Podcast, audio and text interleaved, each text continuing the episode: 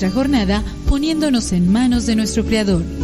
Pedimos su gracia para enfrentar como hijos suyos cada reto que la vida nos presente, acompañados de María, la dulce Madre que nos invita a proclamar las grandezas del Señor. Camina con nosotros en radiocepa.com, emisora católica de los misioneros servidores de la palabra.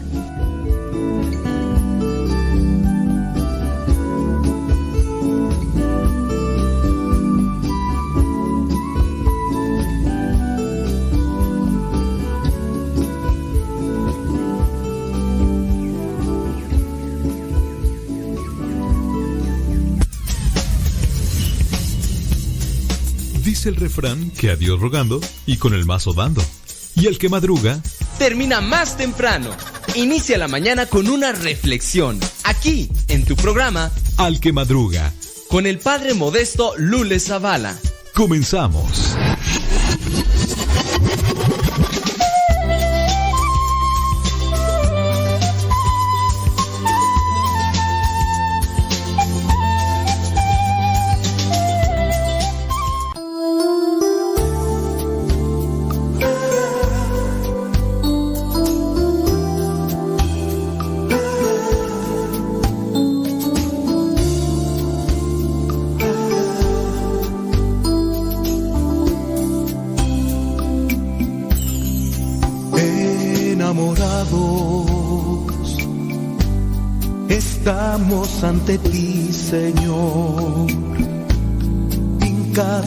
En tu bello altar, uniendo nuestras vidas.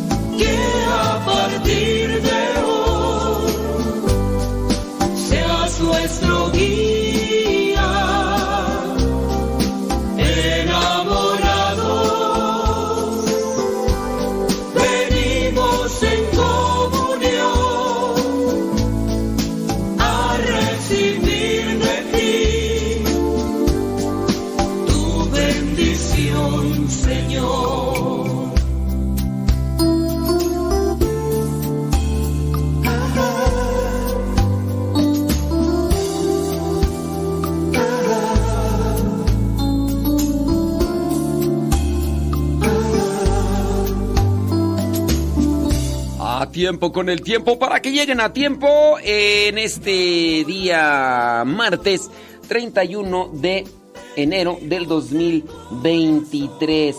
Muchas gracias a ustedes que están ahí acompañándonos. 6 de la mañana con 3 minutos hora de California, 8 de la mañana con 3 minutos hora del centro de México, 9 de la mañana con 3 minutos hora de Nueva York, la Florida y otras partes de la Unión Americana. Díganos dónde nos escucha, díganos por qué medio nos está escuchando. Gracias, gracias, gracias. Si tienen preguntas, lancen sus preguntas, es momento de reflexionar. El día de hoy tenemos por ahí los consejos de Don Bosco. Don Bosco, el patrono de la juventud, hoy muchas personas por ahí que estudiaron en los colegios salesianos, bueno, pues están de fiesta y dicen, no, pues hoy es cuando vamos a, a alegrarnos y todo lo demás. ¿Qué consejos, qué consejos te ayudaron en la juventud? ¿Qué consejos tienes tú presente? Digo, puede ser que todavía seas una persona joven, pero a lo mejor ya estás dentro de otra etapa, a lo mejor ya estás martimoniado, eh, a lo mejor este ya está eres abuelito, no sé, y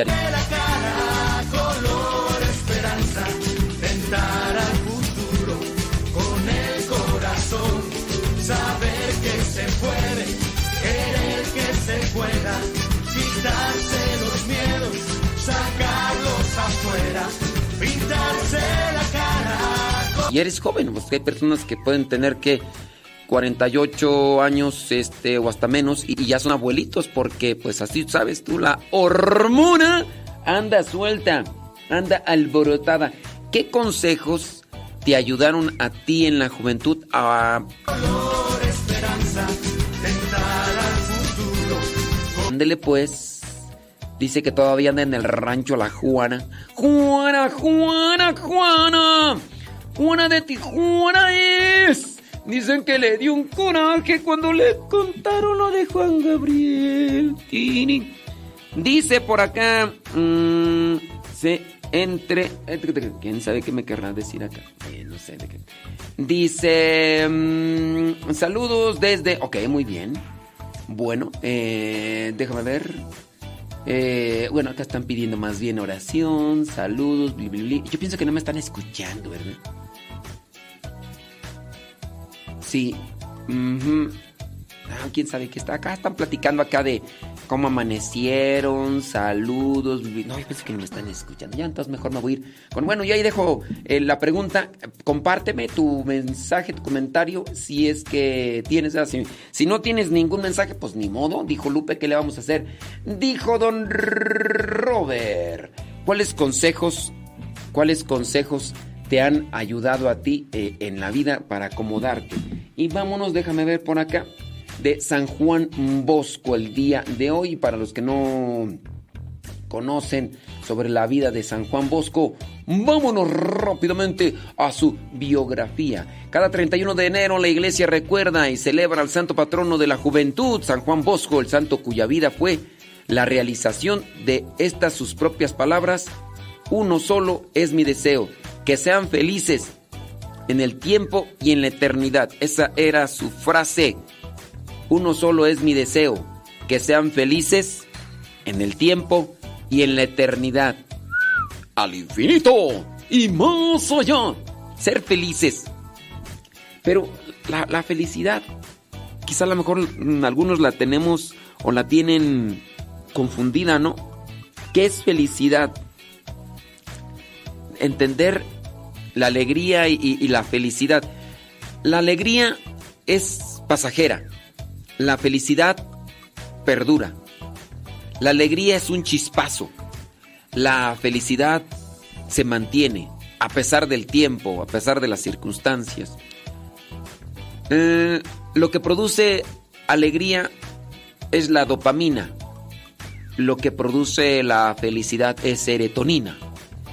Y con la felicidad se es más dichoso que con la alegría.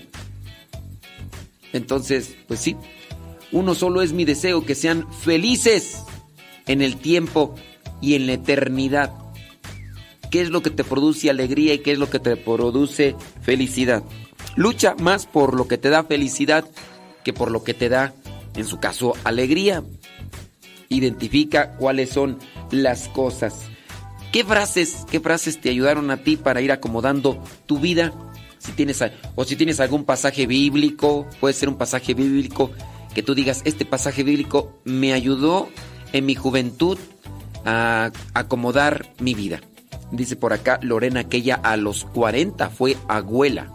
Mi abuela, mi abuela, Giovanni Melchiore Bosco, conocido por todos como Don Bosco, Giovanni Melchiore, fue el fundador de diversas comunidades religiosas, agrupaciones e iniciativas que componen lo que se denomina como la familia salesiana. Por su dedicación a la formación de niños y jóvenes, fue declarado padre y maestro de la juventud por el Papa San Juan Pablo II el 24 de mayo de 1989. Don Bosco nació un 16 de agosto del año 1815. Una de las frases de Don Bosco es, decía, si hay gente mala, no es porque quieran ser malos, sino porque no han encontrado a alguien que les enseñe a ser buenos. Cuando tenía solo dos años, su padre murió. Dos años. Entonces quedó huérfano. Y fue su madre, la sierva de Dios, porque está en proceso de canonización, la que se encargaría de él y de sus hermanos. A los nueve años, este pequeño Juan o Giovanni, como se dice en italiano, tuvo un sueño que lo marcaría para siempre. ¿Mm? Tenía nueve años y a los nueve años tuvo ese sueño. En él vio una multitud de niños que peleaban entre sí y que se decían malas palabras, porque las malas palabras siempre han existido, criatura. Giovanni o Juan, enojado, se abalanzó contra aquel grupo de chamacos ahí peleoneros, mitoteros y groseros e intentó callarlos, yéndose a los golpes. Oh my wow. El sueño se había hecho una pesadilla cargada de impotencia y enojo hasta que de pronto entre los niños apareció Jesús.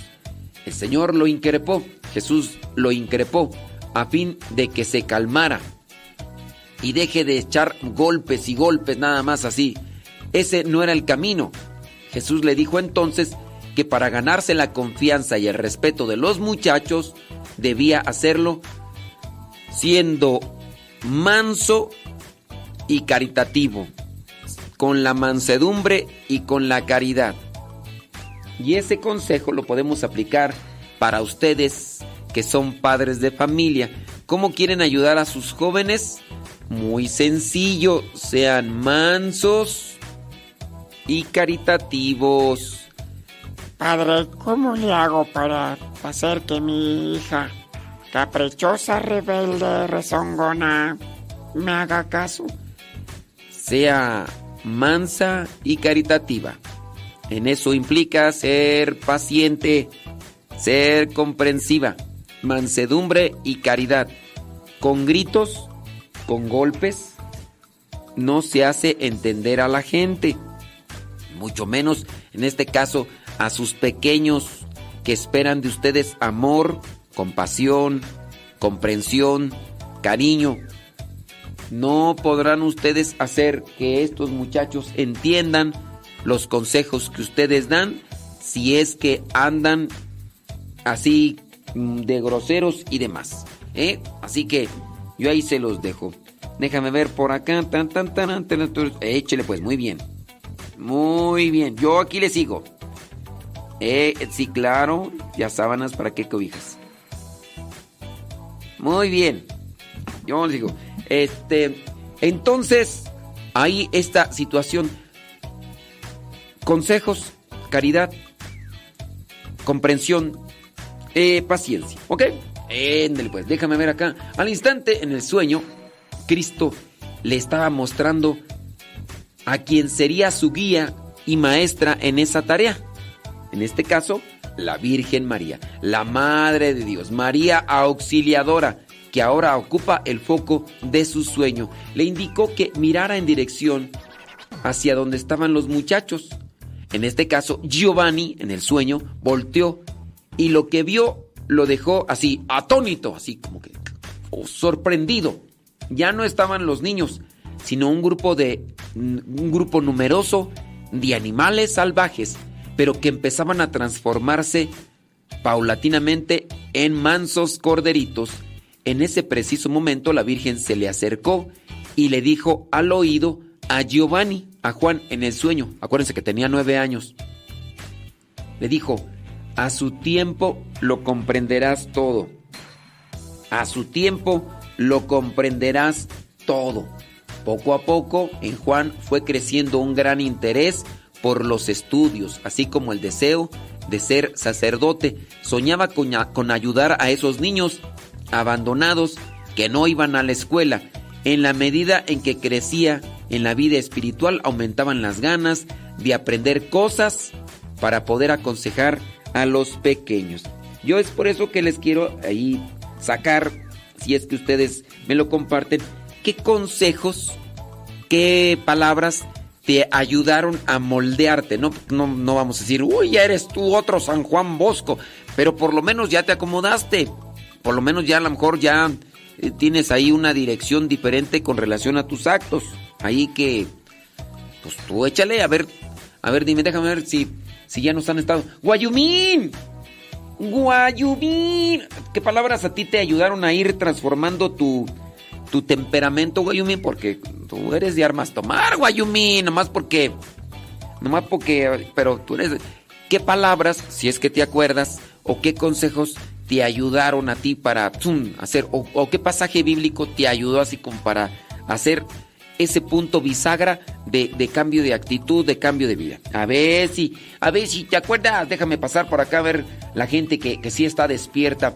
Bueno, pues encontramos más saludos y más saludos y más saludos y más saludos y más saludos y por lo que veo, este, andan por otro lado. Dice, hola, dice, yo también rezo por ustedes, igualmente que la pasen muy bien, muchachas, pásenla bonito. Eh, yo quiero saludar aquí, bla, bla, bla. No, no no me están escuchando. Ay, Dios Bueno, pues ni modo. Este. Quién sabe qué, radio estarán escuchando allá. Estas gentes ahí están platicando ahí en el chisme y todo lo demás. Bueno, no obstante, para lograr alcanzar los sueños, eh, don Juan Bosco tuvo que pasar por momentos difíciles. A veces se veía obligado a estar lejos de casa por algún trabajo temporal o pasar largas horas desempeñando algún oficio, hasta que de pronto eso que parecía penoso o duro empezó a transformarse ante sus ojos. Juan estaba aprendiendo muchas otras cosas a través del trabajo, estaba aprendiendo las cosas que enseñaría en el futuro a sus muchachos, esos que ayudarían a que cada uno pueda ganarse el sustento. Y bueno, eso es algo ahí de la biografía que tenemos de Don Bosco. Entonces, ahora nos vamos con los consejos, consejos de Don Bosco para que los que estén poniendo atención, porque hay muchos que no están poniendo atención. Saludos a los que se dirigen a la chamba, Vámonos con 10 consejos de Don Bosco para los padres de familia. A los que van a la construcción, saludos. A los que andan ahí manejando los camiones, los troqueros, saludos. A los que están preparándose para ir a la costura. Todavía trabajan, bueno, dicen que ya ahí se quitó mucho trabajo ahí en California, ¿no? De los, del trabajo de costura. Los que trabajan en la herrería, a los que trabajan en la carpintería, a los que trabajan en la cocina, a los que trabajan en donde en la jardinería ya dije, en los que trabajan en la agricultura, ahí en los campos, en los en los campos de fresa, los que andan ahí en Santa María, California, trabajando duro y tupido. Vámonos con consejitos. Dice este consejito de Don Bosco, valora a tu hijo. Cuanto se siente respetado y estimado, el joven progresa y madura. Valora a hijo. Quizá a lo mejor ustedes van a decir, yo sí lo valoro, yo sí lo respeto, pero ya en el momento en el que le dicen, eres un inútil, eres un bueno para nada, eres un menso, voy a querer, no sabes hacer nada, tú nomás ahí te la pasas, esto y lo otro. Hay gente que, que, que reprocha a sus hijos así, o simplemente no los toma en cuenta, no los acompaña a jugar, no los no se pone a platicar con ellos, no se pone a jugar con ellos. ¿Cuántos de ustedes podrán recordar a lo mejor que sus papás no jugaron con ustedes? Ni les dio un abrazo, ni nada así. Puedes, puede suceder. Valora a tu hijo. A lo mejor algunos señores ya, cuando están ya muy grandes, pueden reconocer que no valoraron a su hijo. Y el no valorarlo, pues es que no le dieron la atención, el tiempo que necesitaba. Y a lo mejor pueden decir, ay, es que si yo me hubiera dado cuenta, y que esto, y que lo otro, y que aquí, y que allá. Valorar. Sí, eh, andele pues, muy bien, Guayumí. Yo aquí espero, no te preocupes, no te preocupes. Dice, escuchándolo desde el taller de servicio aquí en Rincón de Tamayo, Guanajuato. Es un, eh, es un taller mecánico, ¿no? Eugenio. Eugenio. Eugenio, ¿qué, ¿qué, consejos son los que te hayan ayudado a ti para, para cambiar? Ah, Leti Núñez me comparte, mira, ella sí está escuchando. Dice que a ella, uno de los de las palabras que le ayudaron mucho era, dice que sus papás siempre le decían, no hagas cosas buenas que parezcan malas. No hagas cosas buenas que aparezcan malas. Entonces, ahí esa situación. Dice... ah, Ok, muy bien. Sale, vale. Ándele pues. No se escucha la radio, padre, se está corto y corto. Dice Lucy León, ¿a poco sí? ¿Se ¿Estará cortando la radio? Nomás esa es Lucy León, que a lo mejor tiene un internet pichurriento. Dice, gracias por el programa, bli, bli, bli, bli. Me gustaría que me encomiende a sus oraciones. Claro que sí. Dice, eh, ándele pues, bueno, vamos para allá. Dice, ah, dice, dice Lucy León que es su cumpleaños. Bueno, pues felicidades, que Dios le bendiga y le conceda muchos bienes espirituales. Ayer también fue cumpleaños de Arnulfo.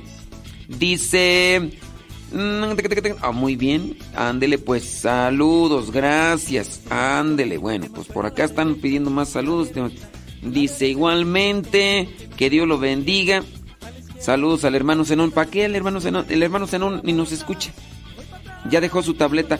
Pues ya nomás dejó la tableta el hermano Zenón, eh, Zenón cuando, cuando, cuando lo estoy grabando. Ese es el único momento que dejó ahí la. Vámonos con otro consejo de Don Bosco.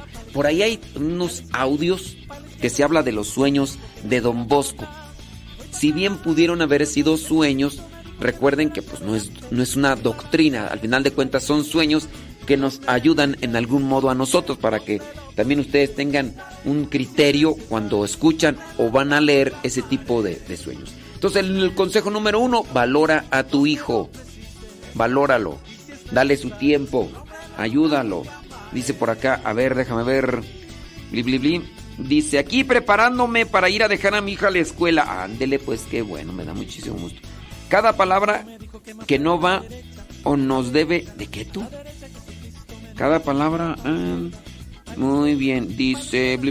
Ok, porque acá nomás como que me están reclamando, no sé qué. Bueno, ahorita checamos acá. Vámonos con otro consejo. Cree en tu hijo.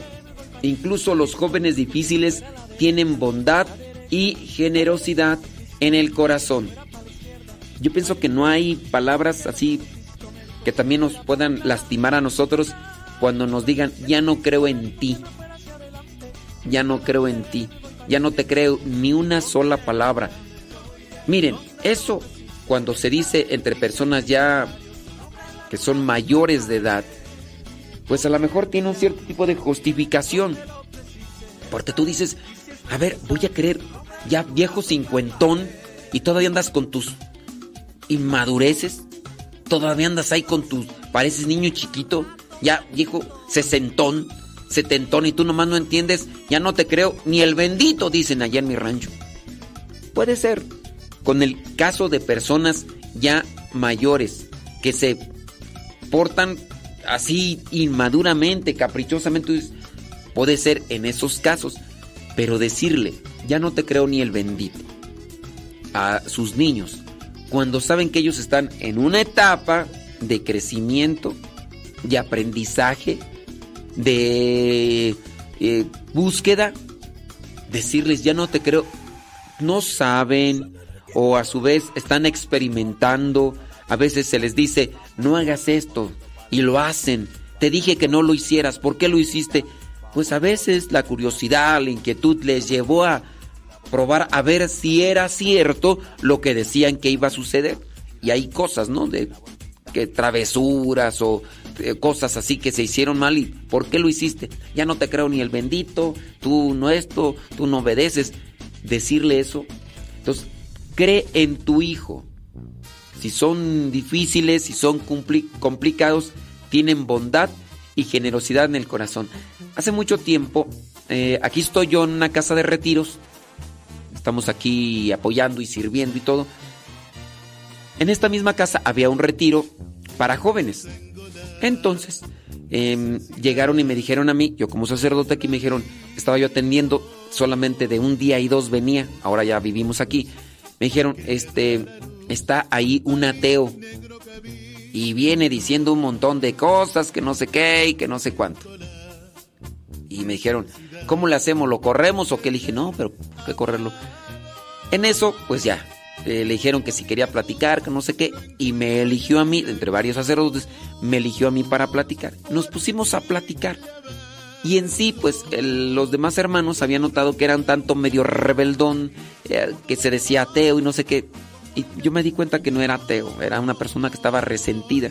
Platicamos de varias cosas y en su momento yo le dije, bueno, pues tú no crees en Dios, pero te gusta servir, te gusta ayudar, eres respetuoso. Creo que eso también es, es valuable y, y empezamos ahí a platicar varias cosas me di cuenta en, dentro de la plática que el muchachito pues en algún tiempo había servido de monaguillo y que sabía algunas cosas.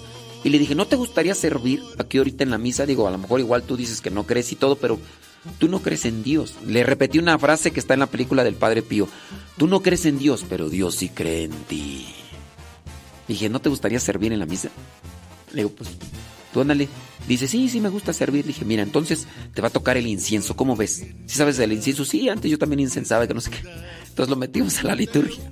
entonces de los hermanos que me habían llegado a decir que si lo corrían o que si no sé qué, porque era ateo, dije, no, pero es buena gente el muchacho. O sea, hay que involucrarlo a la actividad. Y ahí estaba el muchacho en la procesión, cuando dicen, el ateo, el ateo. Le dije, Ay, es buena gente, hombre. O sea que pues nada más hay que meterse un poquito a su corazón y hay que saber qué onda. Le digo, no hay que juzgar por las apariencias, porque si ustedes juzgaran por las apariencias, a mí ya me hubieran corrido. a mí ya me hubieran sacado patadas de aquí. Pero no, no, no hay, hay que. Digo, todos podemos caer en eso, pues que no. Juzgamos por las apariencias, pero hay que evitar en la manera de lo posible hacerlo y detenernos cuando estamos ya juzgando por las apariencias. No juzguemos por las apariencias. Cree en tu hijo. Incluso los jóvenes dicen, vámonos otro consejo. Ama y respeta a tu hijo. Ay, ámalo. Respétalo a tu hijo, a tu hija, pues, hombre. Muéstrale claramente que estás a su lado. Míralo a los ojos Mírame a los ojos, verás lo que soy. ¿Me entiendes? ¿Vendes? No sé por qué no entiendes. Te miro a los ojos y tú nomás no aprendes. Míralo a los ojos. Nosotros pertenecemos a nuestros hijos, no ellos a nosotros. Entonces ama y respeta a tu hijo. Muéstrale claramente que estás a su lado. Mira a los ojos. ¿Cuántos de ustedes platican así con sus hijos, así cara a cara? Ya ahorita está medio difícil, porque tanto el hijo, tanto el papá se la pasan metidos en el internet, ahí en la tableta, o si no, también ahí metidos en la computadora y en el celular. Y tú dices, ¿qué onda? ¿Qué está pasando? A veces, mira, ya ni los mismos esposos. Y los hijos, pues al final de cuentas son una calca o una copia de lo que están haciendo sus papás. Ustedes cómo se comportan. Ustedes cómo están en esa situación. Bueno, vamos a seguir con más consejitos. Vamos a seguir con más consejitos. Y si tienen preguntas, bueno, pues láncenos sus preguntitas. Vamos a tratar de eh, darles una respuesta.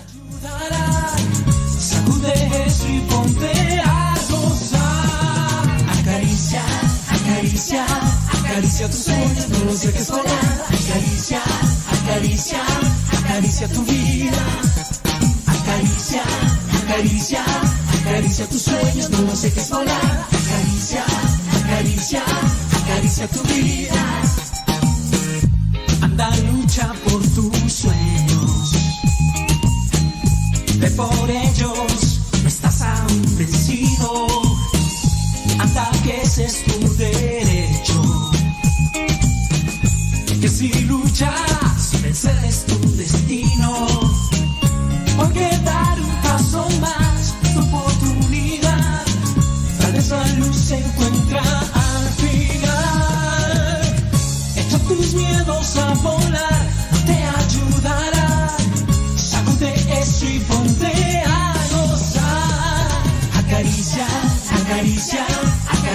sueños, no los dejes volar. Acaricia, acaricia, acaricia tu vida Acaricia, acaricia, acaricia tus sueños, no los dejes volar. Acaricia, acaricia, acaricia tu vida.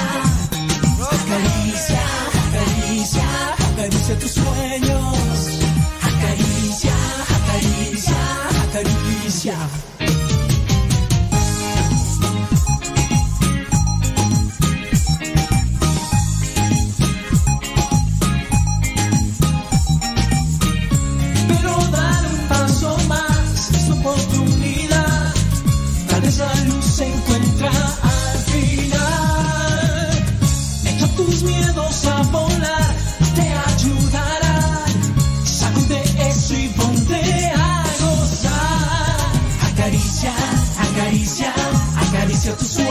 Dejes volar. Acaricia, acaricia, acaricia tu vida. Acaricia, acaricia, acaricia tus sueños, no los dejes volar. Acaricia, acaricia, acaricia tu vida. Mándenos sus preguntas, mándenos sus preguntas a través del Telegram, arroba cabina radio, sepa si ya descargaste Telegram. Si ya descargaste Telegram, mándanos tu preguntita allí. La dirección es arroba cabina radio sepa. Directamente llega ahí hasta nuestro celular y por ahí estamos mirando sus comentarios. Y ahí, por ejemplo, llegó Susana Bonilla, Connie Tapia, Antonia O.M. O.M. Ahí trabajando, dice, en Juventino Rosas, Guanajuato. Este, Carla M. Rafael Chavarría, eh, Tere, Tere, tere, tere, David Trejo, el tío Chuma, Leti Núñez, Linda González, Lucy León, Sara Casillas, Ofelia Murguía, Ignacio Pacheco, Alejandra Ayala, Rosalía, Gerardo, Yadira Rivera. Llegaron ahí. Y este, ¿quién más tú?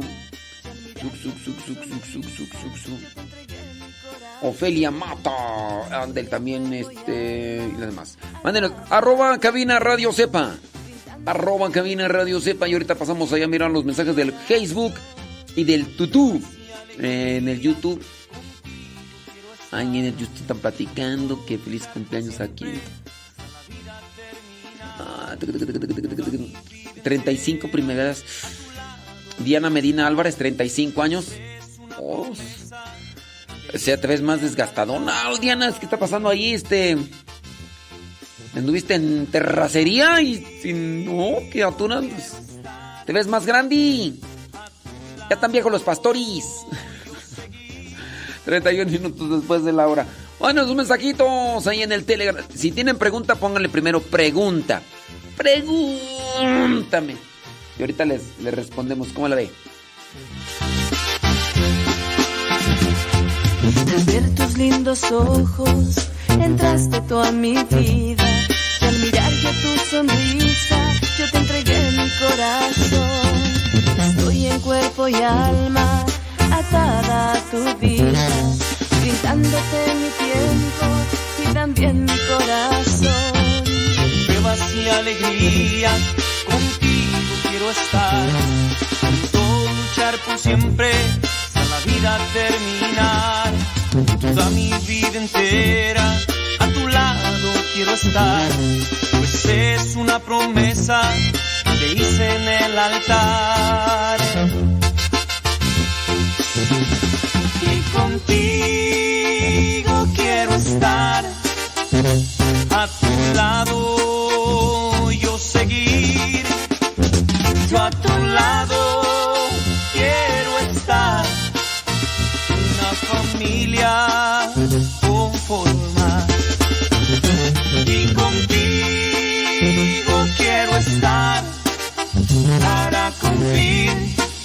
lo del altar en la salud y en la enfermedad. Yo contigo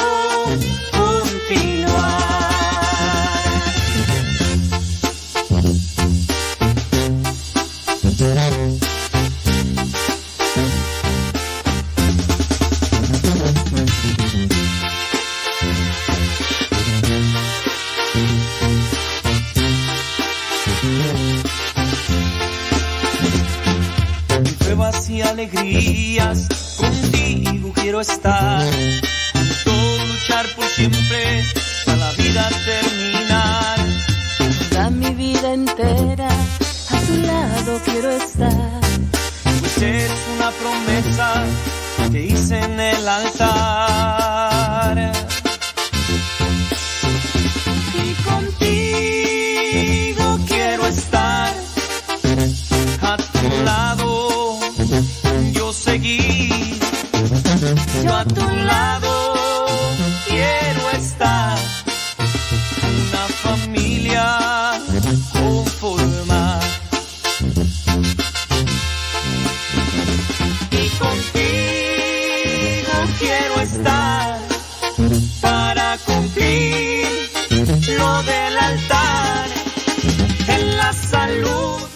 Señoras, señores, ya son 34 después de la hora, 34 después de la hora.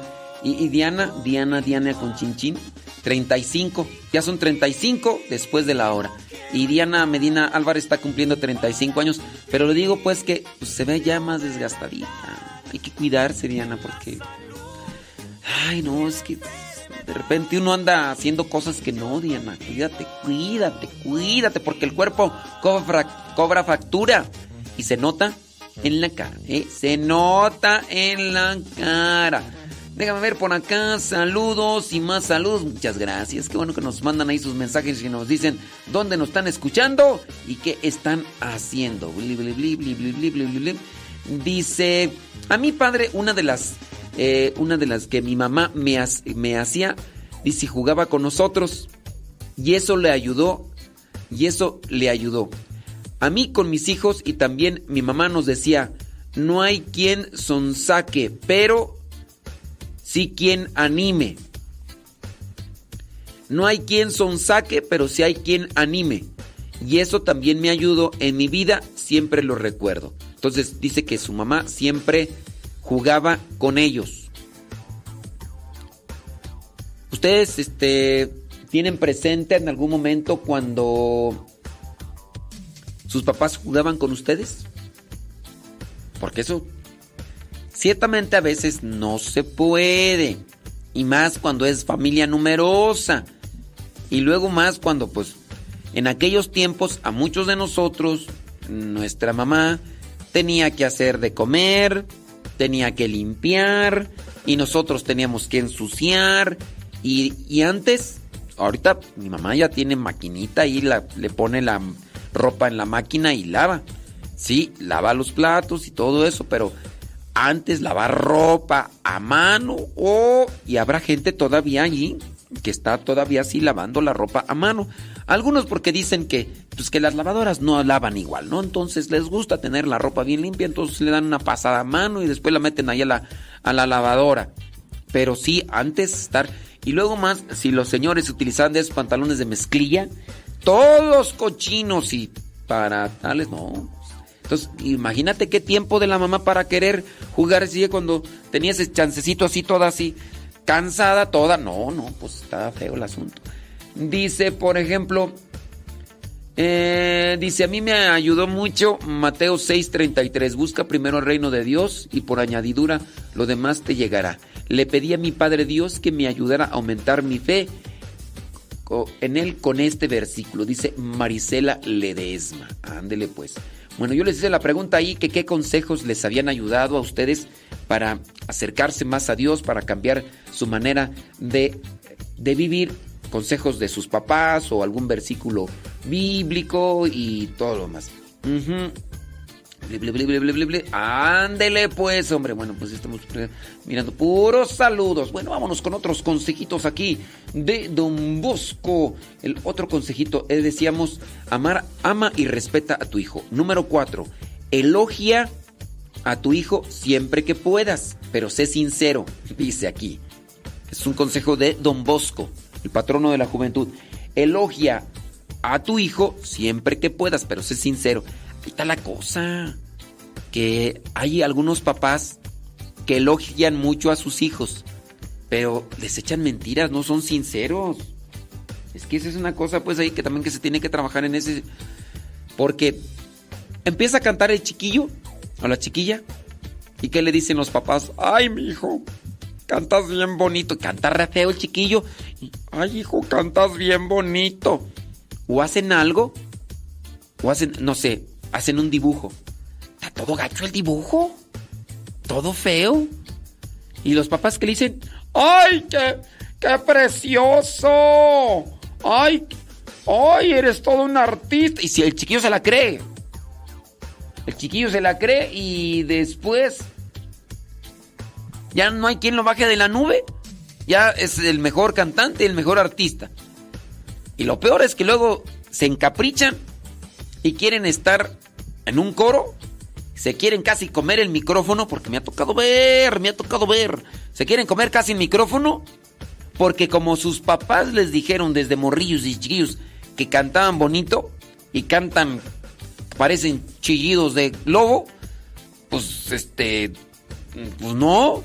Y ahí están y los demás dicen, no, mira, este, tú aquí con los demás, el micrófono va a ser para aquí, todos los del coro. No, ¿por qué? Sí. Y ya incluso hasta los papás pues dicen, pues sí, va a invitar a mi hijo a que venga al coro, pues déjalo cantar, póngale un micrófono al solo. Oiga, pero es que no, es que el coro es para niños. Sí, sí pero mi hijo tiene canta muy bonito. ¿Cuál bonito? Váyase a arreglar el oído usted también, señor, usted no escucha muy bien. Entonces también hay que ser sinceros, digo, también hay que elogiar, pero hay que ser sinceros, dice Don Bosco. Dicen los Bosco. Dice por acá, dice, son los ojos del amor. No, no, no, no, no también no, se, no se justifiquen, no se justifiquen. Mamás barcos, ¿eh? No se justifican. Hay que también tener, decirle, sí, este, cantas bien, pero tienes que practicar, te vas a ir a unas clases de música, cantas bien. Y ya omiten la otra parte, cantas bien feo, hijo, por, por esto vas a ir a unas clases de música, sí. Entonces, elogien a sus hijos siempre que puedan, pero sean sinceros. No los anden inflando tanto, porque después se les van a subir al gogote y a ver cómo le hacen para bajarlo. ¿eh? Número 5. Comprende a tu hijo. El mundo hoy es complicado, rudo, competitivo, cambia cada día. Procura entender esto. Quien sabe lo que él necesita de ti esperando apenas un gesto tuyo. Entonces, comprende a tu hijo. Los hijos, eh, todos nosotros pasamos por diferentes modas, diferentes cambios de cultura, diferentes generaciones. No son los mismos niños de ahora como éramos hace 40 años. Los chukis de hace 40 años teníamos una visión de vida conforme a todo lo que nos rodeaba. Hoy, con este mundo tan globalizado y tan atestado de desinformación a través del Internet, aunque tú quieras enseñarle a tus hijos otras cosas, más cosas que son a veces contaminantes llegan por medio de las caricaturas, por medio de las canciones, por medio del internet, por medio de videos, un montón de cosas. Por lo tanto, papás deberían de ponerse más abusados porque el mundo está difícil, está muy cambiante. Entonces tienes también que comprender a tu hijo, pero para comprenderlo primero tienes que conocerlo. Pero si no platicas con él, este amor apasionado anda todo alborotado por volver. Mándenos sus mensajitos a través del Telegram. Telegram. Arroba cabina redes. Si no has descargado Telegram, yo te lo recomiendo. ¿Sabes por qué? Porque en Telegram ustedes pueden buscar canales.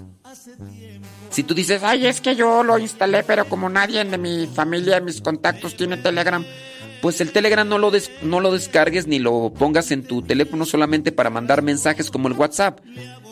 Descárgalo para tener eh, cápsulas, imágenes. Mira, el canal de nosotros en Telegram, en ese canal nosotros ponemos las laudes, las vísperas y las completas en audio. De manera que si no puedes tú rezarlos con el libro, pongas el audio y vayas siguiendo la oración.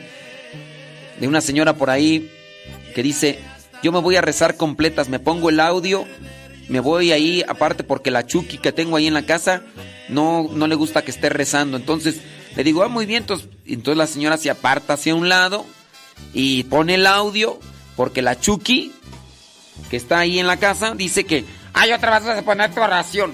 ¿Y qué? Yo te digo algo, cuando tú pones tu música del diablo. Ay, voy a creer, hasta eso les molesta. Y, y entonces, pues ya la señora se va y reza sus completas. Ahí ponemos las completas, las vísperas. Y además les ponemos también oraciones en imagen. Se las ponemos y se las quitamos. O sea, del día. Y ahí en ese canal nuestro, Modesto Lule, en Telegram, encuentran canciones, predicaciones y demás. También tenemos el canal del Evangelio. El canal del Evangelio es arroba Evangelio MSP. MSP. Y ahí, desde el 2019 estamos subiendo todos los evangelios. Todos los evangelios, desde el 2019 hasta la fecha, ahí están. Y junto con las oraciones. Imagínate cuántas oraciones no. Desde el 2019. 2019, 2020, 2021, 2022 y ya 2023 y se están ahí. Y eso no llena tu celular. Por eso. Por eso y muchas cosas más. Yo te recomiendo baja Telegram. Ya configura al igual que tu WhatsApp y listo, que listo. All right. ¡Oh! Y ya, si nos quieres mandar un mensaje, ahorita ah, directamente para lo de la radio, ese es un chat.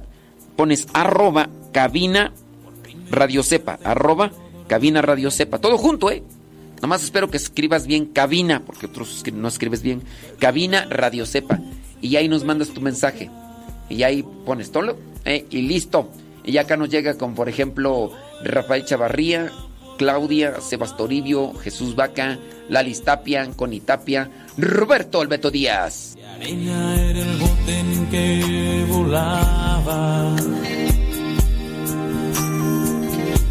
Espuma era el suelo en que pisé.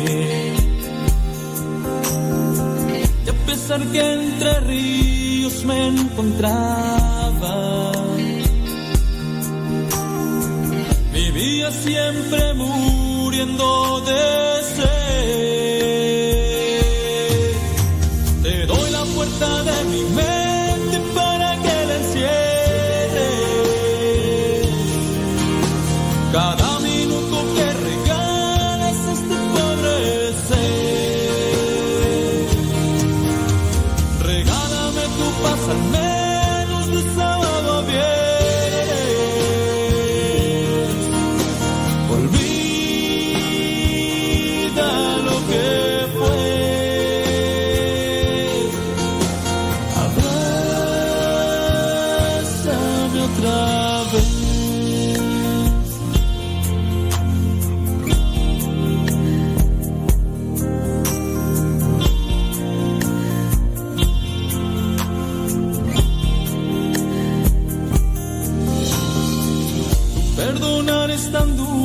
Que perdí lo flaco. Y lo verde de mi campo regreso otra.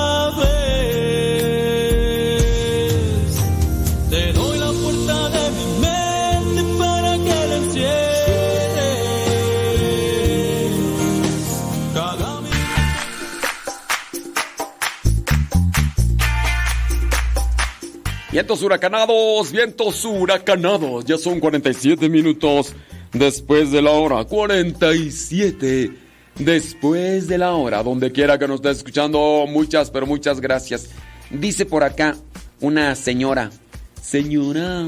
Señora de las cuatro décadas. Dice que su mamá no podía jugar con ella porque trabajaba todo el día. ¿Ve? Hay situaciones que se dan y hay veces que no. Dice, bla, bla, bla, dice, saludos, lo escucho por acá, bla, bla, bla, Ok, dice, escuchando también, eh, desde aquí, ok. Gracias por estar tocando este tema. Hace poco tuvimos una discusión con mi hija de 16 años y una de las palabras que me dolió más fue que dijo que nunca la felicitábamos por sus calificaciones. Es una mamá que está acá. Eso, dice, fue lo que más me dolió de mi hija. Y que nosotros como padres, pues tratamos de estar ahí el mayor tiempo, pero reflexionando, creo que sí nos hace falta elogiar más. Y el versículo que me ha ayudado a mí es, cambia tu manera de pensar para que cambie tu manera de vivir. Es Romanos 12, 12, por si porque dice que ese es el versículo que le ha ayudado, pero este, pues no nos pone cuál. Entonces es Romanos 12, 2. Romanos 12, 2. Ese es un versículo yo muy mencionado que tengo. Trato de vivirlo. Cambia tu manera de pensar para que cambie tu manera de vivir. Cambia tu manera de pensar para que cambie tu manera de vivir. Gálatas 6, 7. Ahí se lo dejo, búsquenlo. Ese también versículo es así. Chido, chido chido. Bueno, pues acá esta señora, no decimos su nombre, dice que eso sí, le dolió. Que la hija le dice, sí, pero ustedes nunca me felicitan. Hay papás incluso que hasta la reprochan, llegan los, los muchachos, llegan con una calificación mejor que la que tenían antes. Mira, mamá, mira, papá, mira mis calificaciones. Hoy sí saqué mejor calificaciones que, que la vez pasada, papá. ¿Y qué? ¿Quieres que te felicite o qué? ¡Es tu obligación, inútil! Oh, siempre trabajándome, rajándome lo muy que todavía quieres que te felicite. Vete a bañar, hombre, muchacho. Déjame ver mi radio, no, deja de escuchar mi radio novela de Porfirio Cadena. Oh, Dios mío, tráeme una cerveza porque ahora resulta que ya en mis tiempos no había ni abrazos ni felicitaciones. Y yo puedo saber con la misma, hombre. No, no me está molestando que está re buena la, la radionovela de Porfirio Cadena, El Ojo de Vidrio, el Colarillo. Pues sí, así merengues, tengues. Dice, cada vez que pierdo la paciencia con mis hijas, pienso en lo que dice primera carta de Pedro capítulo 5 versículo 8. Dice, sean prudentes, porque el enemigo, el diablo, como león rugente, anda buscando a quien devorar. Y sí, sí, dice... mm, padre, una pregunta. ¿Es correcto santiguarse cada vez que se reza el Gloria? No, esa es una costumbre que yo no sé de dónde la agarraron. Le pregunto porque en la liturgia de las horas hay varias veces que se repite, eh, por ejemplo, el Gloria. No, yo no sé de dónde agarraron esas costumbres. Yo algunas veces, este, creo yo que he adoptado en mi vida, ¿verdad? He adoptado también esas costumbres, pero más porque uno las ve. Uno ve a los mayores, uno ve a otras personas y también lo hace. Porque no hacerlo, uno dice, ah, pues yo estoy mal, ellos también, ellos saben mejor, ellos saben más. Pero también puede ser que ellos sigan arrastrando. Y luego así como tú naces en San Luis, ya, ya media, ya, ya media desgastadona. ¿Qué van a decir tus hijas?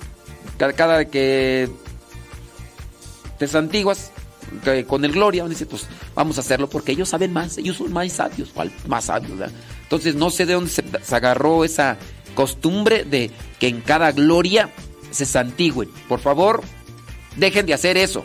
El Gloria es una oración propia, no es para estarse santiguando. Oh, ahora resulta que nos quiere cambiar nuestras tradiciones y nuestras costumbres. Eso me lo enseñó mi abuelo y todo lo que me enseñó mi abuelo es sagrado. Ahora resulta que está por encima tu abuelo. No, hombre, tu abuelo. Tu abuela. Este, entonces no, otra de las cosas, no se santigüen cuando pasan a recibir la comunión. ¿Por qué se santiguan? ¿Qué les va a hacer daño o qué? Hay veces que las personas se santiguan cuando van a comer eh, los alimentos. ¿Por qué? Porque le agradecemos a Dios, ¿no? Porque que nos da estos alimentos. Pero hay personas que santiguan los alimentos para que no les haga daño. ¿Por qué lo hacen? Costumbres. Hace poquito, hace poquito me tocó encontrar a un señor. De verdad, no se los miento. Estuvo como tres minutos, o a lo mejor más, o menos, ya no me acuerdo. Pero sí, yo por lo menos ahí, a los que les compartí, por lo menos un minuto santiguando una comida, así, santiguando. Y diciendo, ¿quién sabe qué tantas cosas? ¿Quién sabe qué tantas cosas? Y después te das cuenta que eso lo hacen, que para que no les hagan brujería, que para que no les hagan daño. Y pero más de un minuto, mira, no. También tengan mucho cuidado. Entonces, no santiguarse cuando van a recibir la comunión. Eso no es correcto, no es propio. No es que también si lo hagan, ay, ya se van a ir al infierno, o están pecando. No, pero no es correcto. Cuando decir gloria tampoco es correcto que se estén santiguando. Por favor, ándeles pues. Dice por acá una señora, dice, dice, mi mamá sí jugaba con nosotros. Jugábamos lotería y siempre nos quería hacer trampa. Mm, Pues esos juegos no son muy buenos porque si te quería enseñar a hacer trampa, pues espero que tú no, tú no hayas, espero que tú no hayas aprendido la maña. Ay, tu madre de veras, Dios mío santo. Con relación a esto del patrón de la juventud, sí, pues, sean eh, cuidadosos. Vamos a mencionar otro de los consejos de Don Bosco. Entonces, comprende a tu hijo. Compréndelo. Trata de conocerlo para comprenderlo. Y en el conocerlo no es para juzgarlo y echarle en cara. Es que en mis tiempos no era así. ¿Cómo puede ser posible que tú pienses de esa manera? ¿Qué te pasa? No, eso no es correcto. en nuestros tiempos no era así. No, compréndanlo, para que, pero primero conózcanlo para que lo puedan ayudar. Porque el comprenderlo es buscar la manera de cómo ayudar.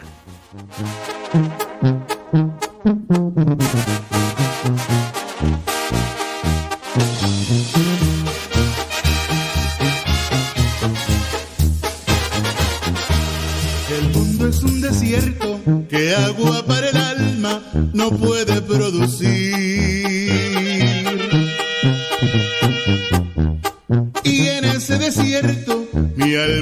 necesitaba.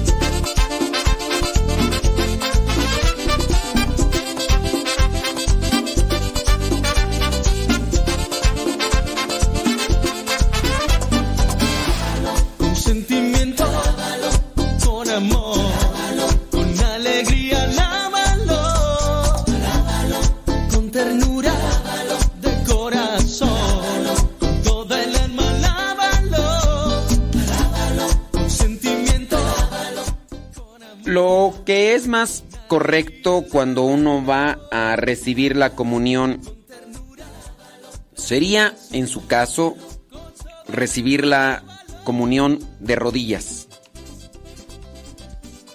También hay veces que no se puede que toda la gente reciba la comunión de rodillas, porque pues hay muchos que ya no se pueden arrodillar, ya están cascabeleados, ya si se agachan, pues ya no se van a poder levantar, o necesitamos traer una grúa. Entonces, lo que sería a mi manera de considerar con las personas que vienen aquí a misa, lo más conveniente es hacer una pequeña genuflexión, es decir, con la rodilla derecha tocar el suelo y levantarse. Hacerla antes de recibir la comunión. Pero también hacerlo rápido porque hay personas que puede ser que se agarren este así en tiempos de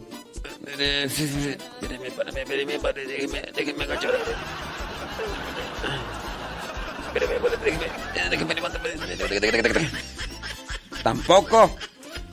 Eso sería más lo más correcto. Ahora, también yo entiendo que hay parroquias donde va más gente que la que viene aquí. Pueden ser que vayan 500 o hasta 1000 gentes. Pues porque hay parroquias, ¿no? Entonces, hacer eso con toda la gente llevaría mucho tiempo dar la comunión.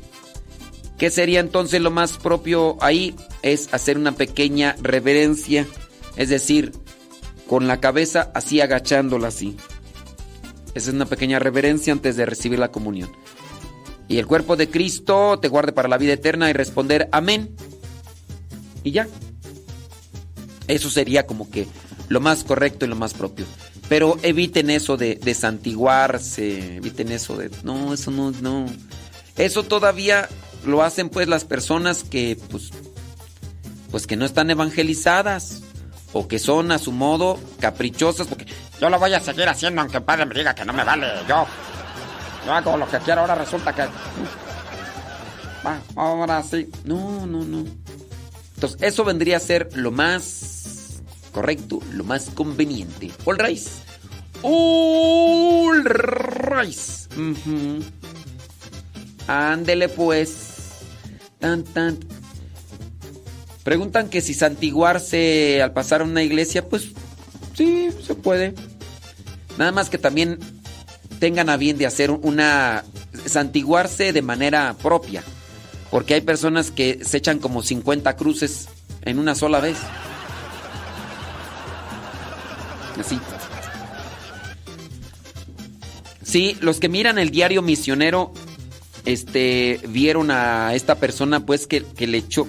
Yo lo grabé un, como un minuto, menos de un minuto. No, lo compartí solamente un rato, pero de veras, estuvo como más de dos o tres minutos echándole cruces y cruces y cruces y cruces a una comida que se iba a degustar.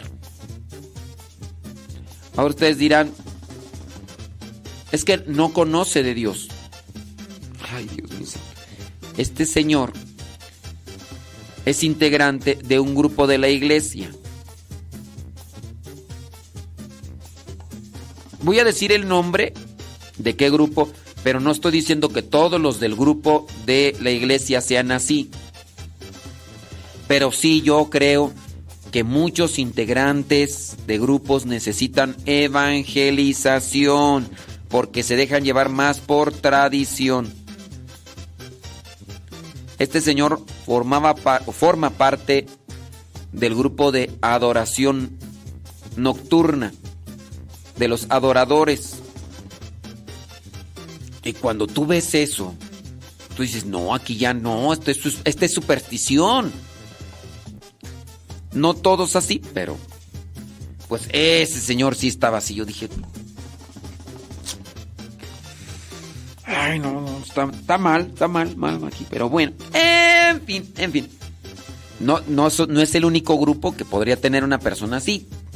Muchos grupos, muchos grupos, hasta entre nuestros grupos que tenemos aquí, que se cierran las personas a la evangelización, porque se apegan más a tradiciones, devociones y supersticiones.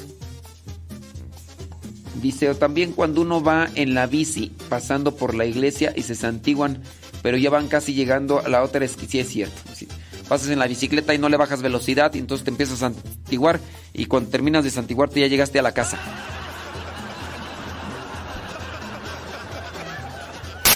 Ay, Jesús de Veracruz. Uh. Ándele pues, déjeme ver por acá que me están mandando mensajes. Uh ¡Oh! ¡Oh cielos!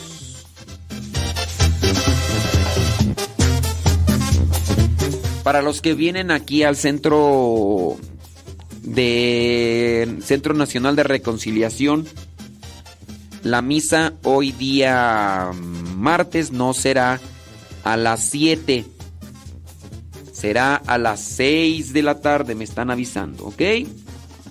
Si ustedes vienen aquí a misa, al Centro Nacional de Reconciliación, sepan que será a las 6 de la tarde. 6 de la tarde, misa aquí. Y el próximo 2 de febrero, el próximo 2 de febrero, misas a las 5.30, 5.30 y 6.45. 5.30 y 6.45 de la tarde. Por si quieren venir aquí a misa, ya sabanas, ¿para qué cobijas? Arnulfo. ¿Qué pasión es Arnulfo? A ver. Sí, hay muchos que sirven. Hay muchos que sirven en la iglesia, pero no conocen a Dios. ¿Y sí? Así mero, Arnulfo. Arnulfo, ya están grandes los pastores. ¡Están grandes los pastores! Sí. 9 de la mañana con 6 minutos.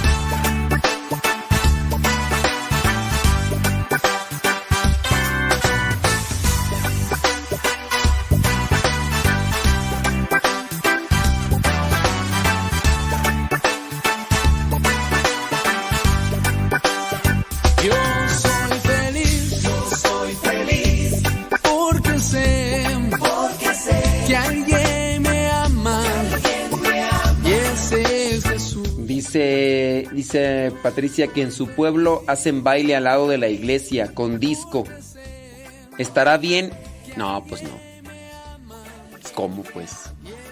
Eso no es correcto, mezclar lo mundano, lo del mundo pues, con lo religioso. Pero bueno, hay un Dios. No, ¿sabes cuál sería lo peor? Lo peor sería que esos bailes los organizaran los mayordomos, los fiscales o los encargados de la iglesia. Eso sería lo peor. Pero si hay de esas cosas.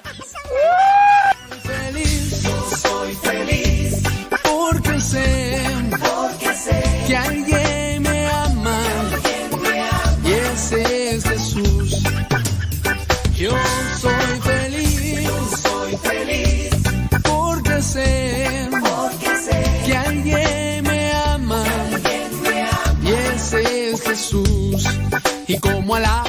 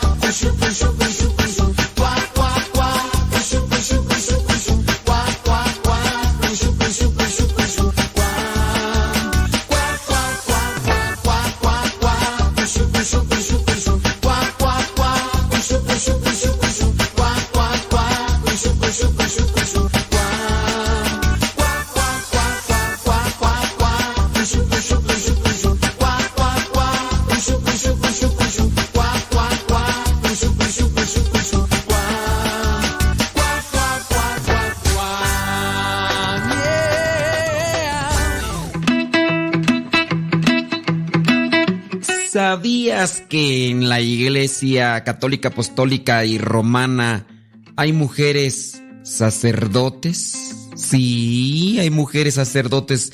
Te lo explico de bolón ping-pong. Todos los fieles cristianos, hombres y mujeres bautizados en la iglesia católica, apostólica y romana, la iglesia que Cristo fundó, remarco, participan del sacerdocio de Cristo mediante lo que es llamado el sacerdocio común.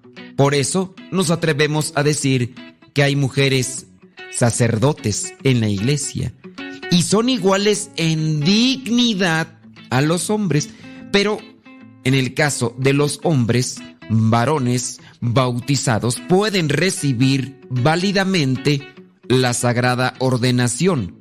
Jesús eligió a hombres para formar el colegio de los apóstoles y estos hicieron lo mismo cuando eligieron a sus sucesores. La iglesia se reconoce vinculada por esta decisión del Señor.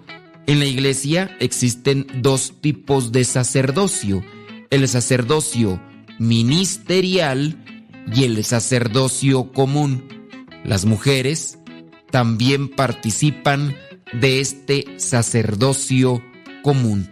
Pero para participar de este sacerdocio común hay que estar bautizados. Así que para la próxima, diles que también en la iglesia católica, apostólica y romana, las mujeres participan del sacerdocio de Cristo.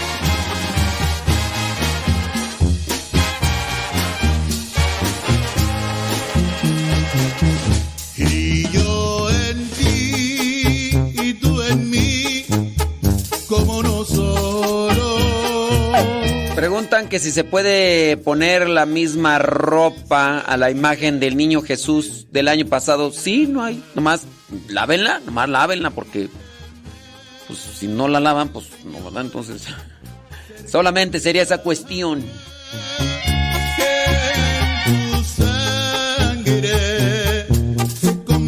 Es una devoción y no hay, hay mucho inconveniente. No es que cambien una cuestión religiosa o de fe, no.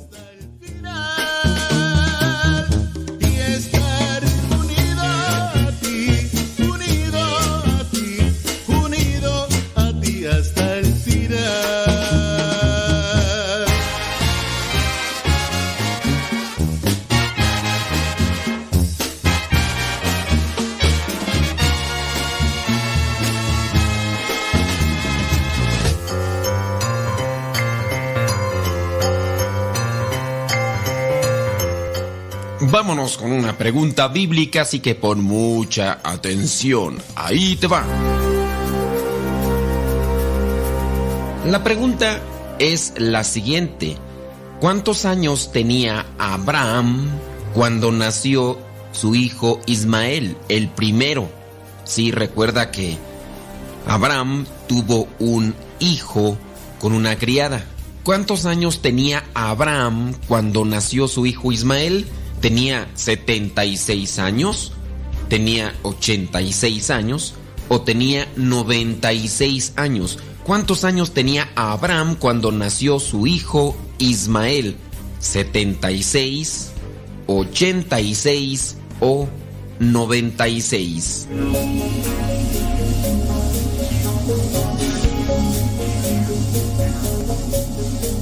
Si tú respondiste que Abraham tenía 76 años, pues no, no tenía 76 cuando nació Ismael. Si tú respondiste que tenía 96, también estás equivocado. Abraham tenía 86 años cuando nació su hijo Ismael. Ismael nació de su criada Agar. Agar era criada de Abraham y Sara, su esposa, no podía tener hijos. Así que ella le dijo, ¿cómo yo no puedo tener hijos? Pues puedes tenerlo con una de nuestras criadas. Escogieron a Agar y le dijo, con ella puedes tener el hijo que yo no te puedo dar. Y pues él, ni tardo ni perezoso, hizo lo que tenía que hacer y a los 86 años nació Ismael. Después vendrán conflictos con el hijo de Agar, es decir, con Ismael y con Isaac. Isaac, el hijo que Sara le dio a Abraham.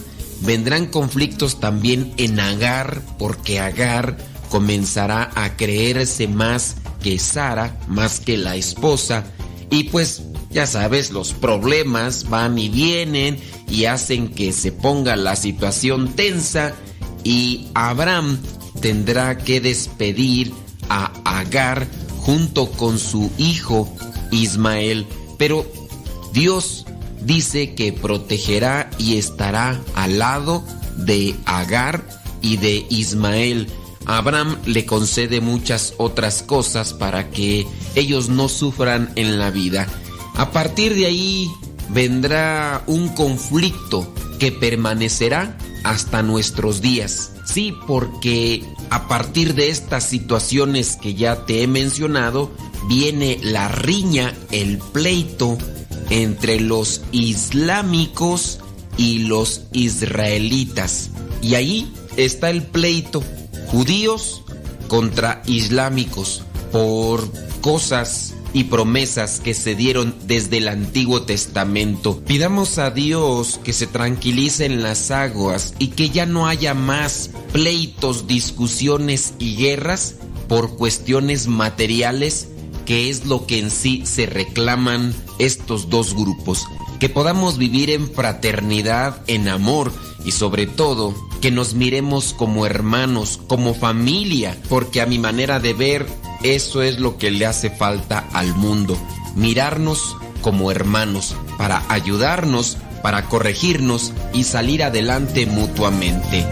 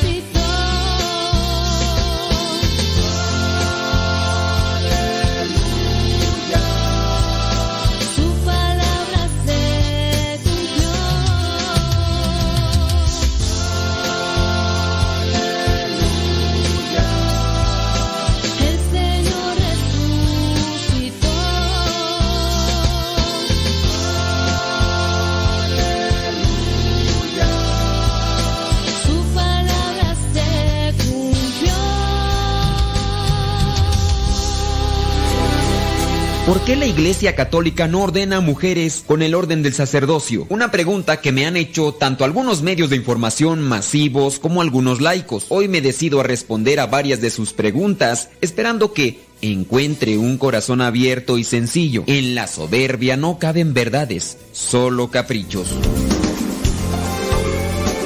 La primera dificultad aquí es que la ordenación sacerdotal no es un derecho, sino un don. El sacerdocio no es un puesto para tener abolengo, ni para tener poder, ni beneficios personales. Quien así lo vea está equivocado. Quien así viva está en pecado.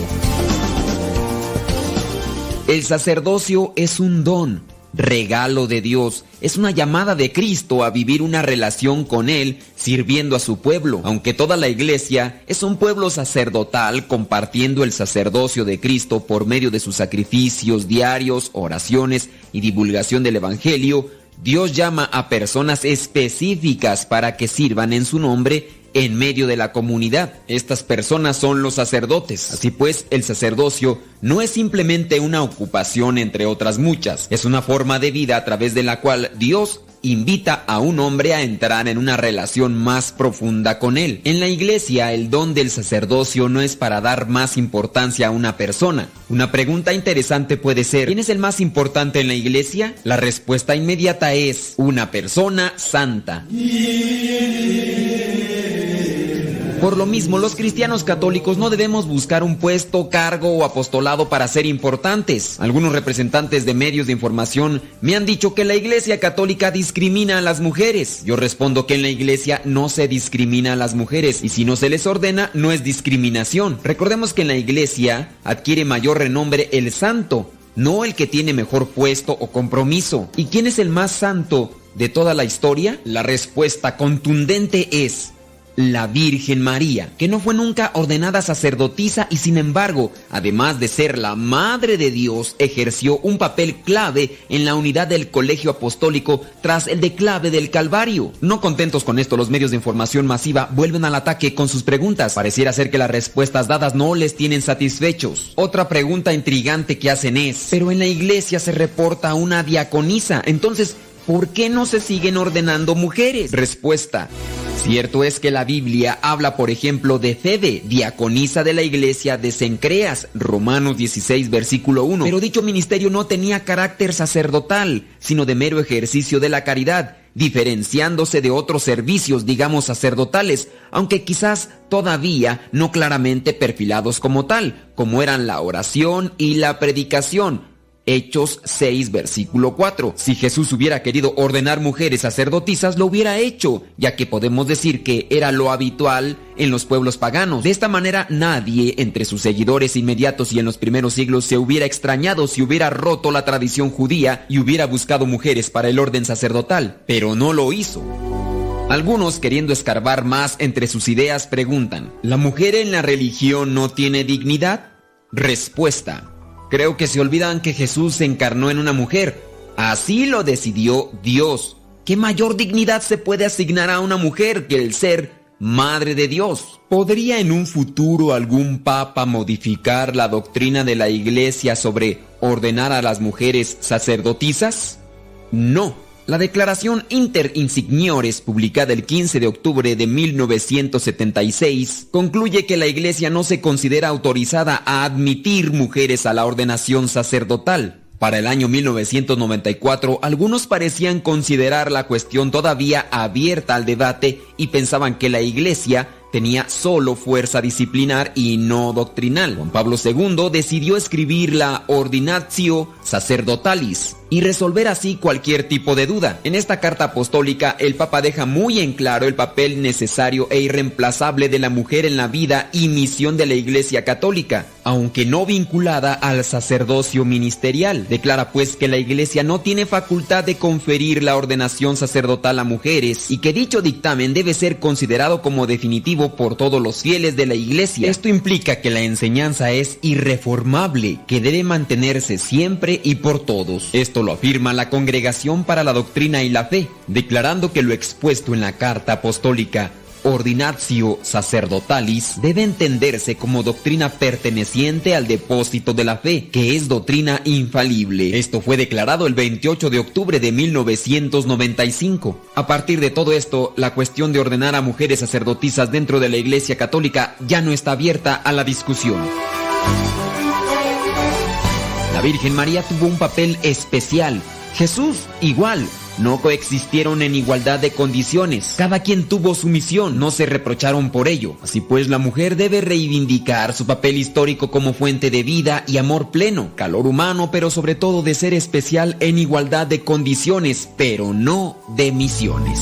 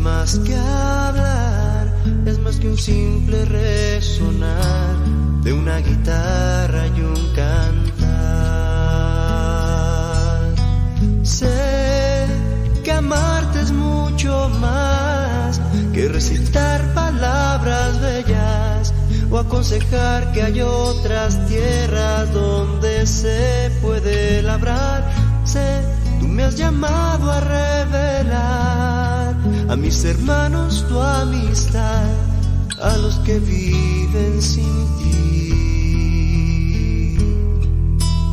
Hoy tú me has enviado a sembrar y a regar con santidad la semilla de tu amor.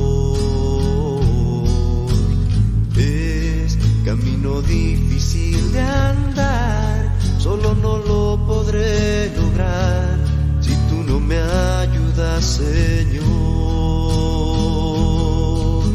Sé que en mi debilidad nada soy si tú no estás y juntos vamos caminando.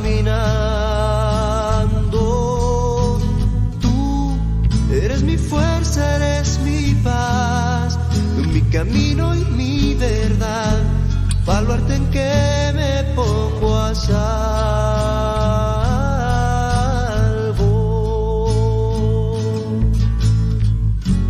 Nuestra vida sin ti no es igual es una simple caricatura de la realidad.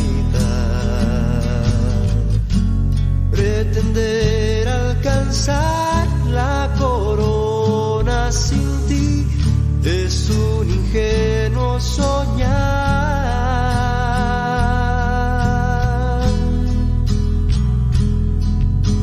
Sé que en mi debilidad nada soy si tú no estás y juntos vamos caminando.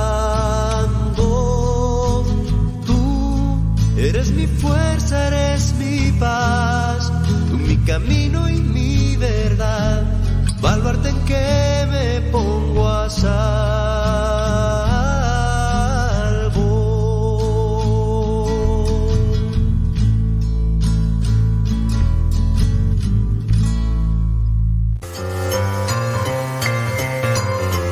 Vámonos con una trivia un tanto difícil, pero espero que se pueda sacar algo de provecho de ella.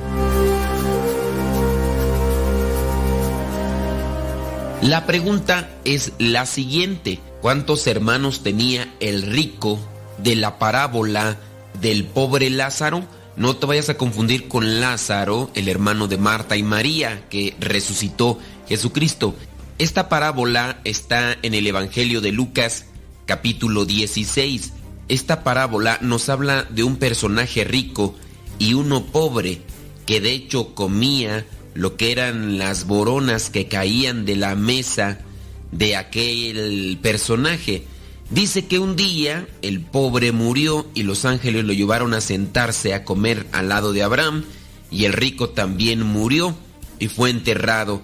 Y mientras el rico sufría en el lugar a donde van los muertos, levantó los ojos y vio de lejos a Abraham y a Lázaro sentado a su lado. El rico le dice a Abraham que le diga a Lázaro que vaya a decirle a sus hermanos que cambien de manera de vivir. La pregunta entonces es la siguiente.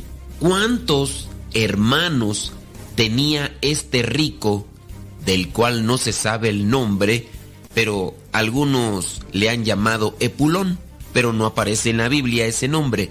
Pero ¿cuántos hermanos tenía ese rico? ¿Cuántos hermanos tenía ese rico y que le pedía a Abraham que dejara ir a Lázaro con sus hermanos para que les advirtiera de las consecuencias de sus malos actos. ¿Cuántos hermanos tenía? ¿Tenía tres? ¿Tenía cuatro? ¿O tenía cinco? Cuántos hermanos tenía este rico de la parábola del pobre Lázaro? ¿Tenía tres hermanos? ¿Tenía cuatro hermanos? ¿O tenía cinco hermanos?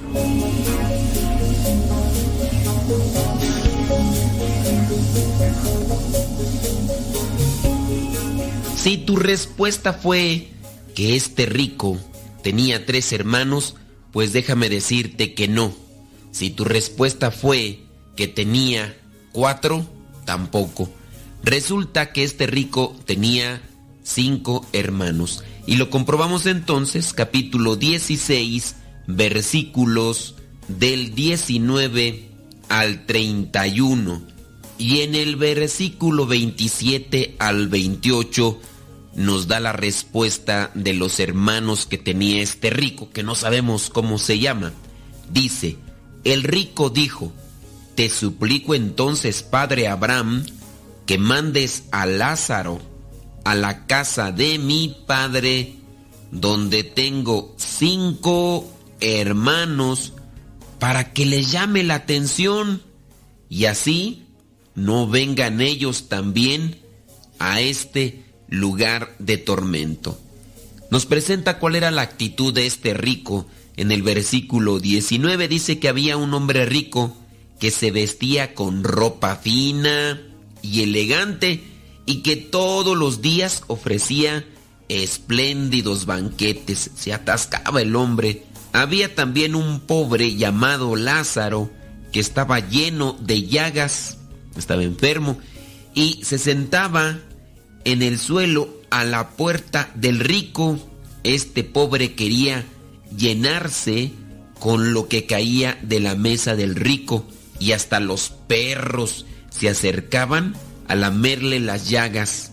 La actitud de desinterés por parte de este rico hacia los pobres y necesitados fue algo que lo llevó a ese lugar de sufrimiento y de tormento.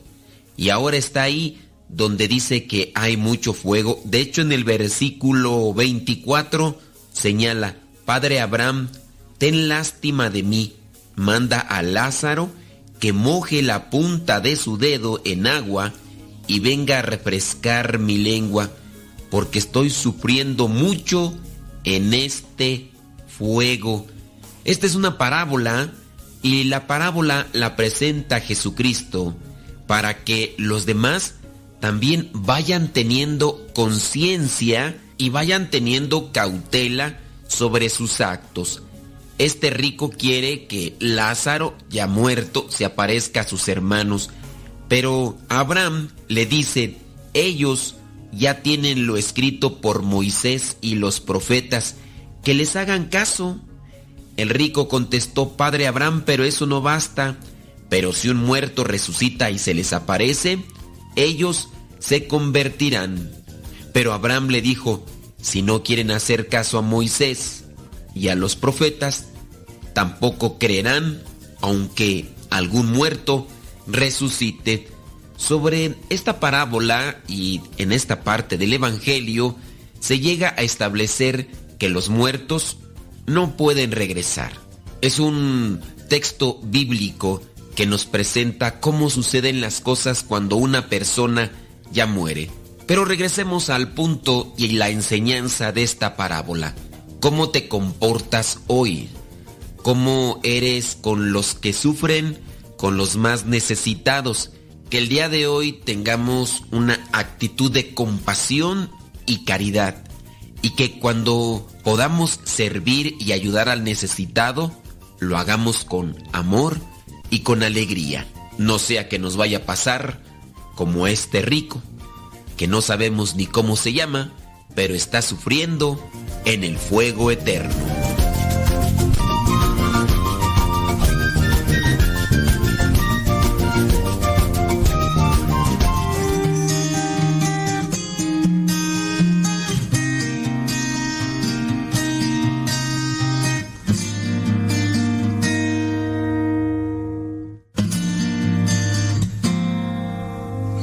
Cuando pienses que las puertas se han cerrado para ti, que la luz ha dejado de brillar en tu existir, es momento de acordarte que alguien pelea junto a ti, lucha junto a ti.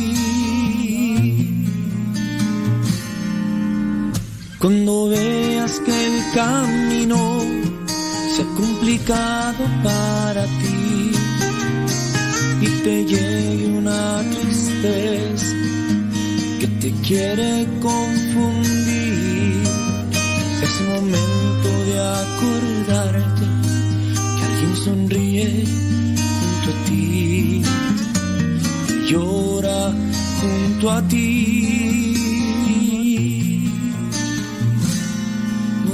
Está perdido, seremos renovados, seremos alcanzados por el poder de la fe. Todo está perdido, seremos renovados,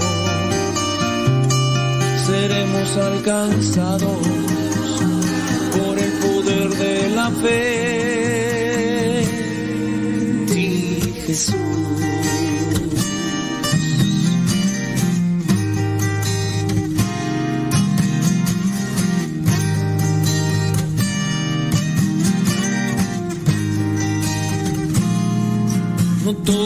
Todo está perdido, seremos renovados,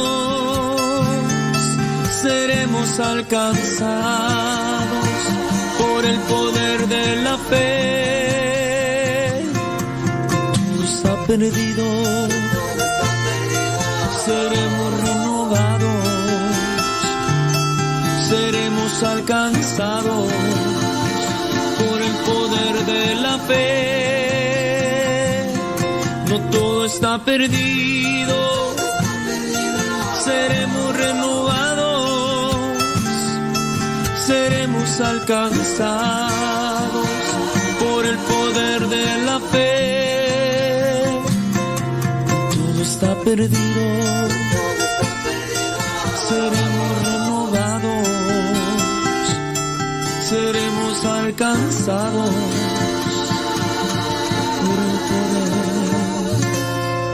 de la fe.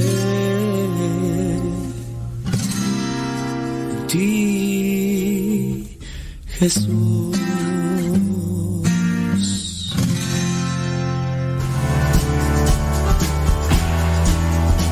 Para la salud espiritual dicen que pensar en alguien que nos ha hecho algún favor es muy bueno.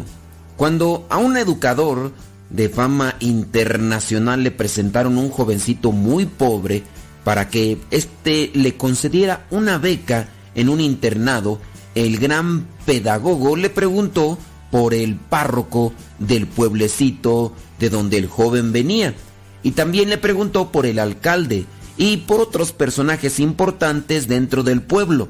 El jovencito le habló con tal gratitud acerca de lo bueno que había sido el sacerdote donde él vivía y de lo generoso que era el alcalde, aquella persona de fama internacional al escuchar las buenas cosas que decía este jovencito de aquellos personajes, le concedió entonces la beca que solicitaba. Y al ser preguntado después por qué había concedido de una vez una beca a un muchacho que él no conocía, este respondió con toda seguridad, miren, es que descubrí que tiene un corazón muy agradecido ese muchachito.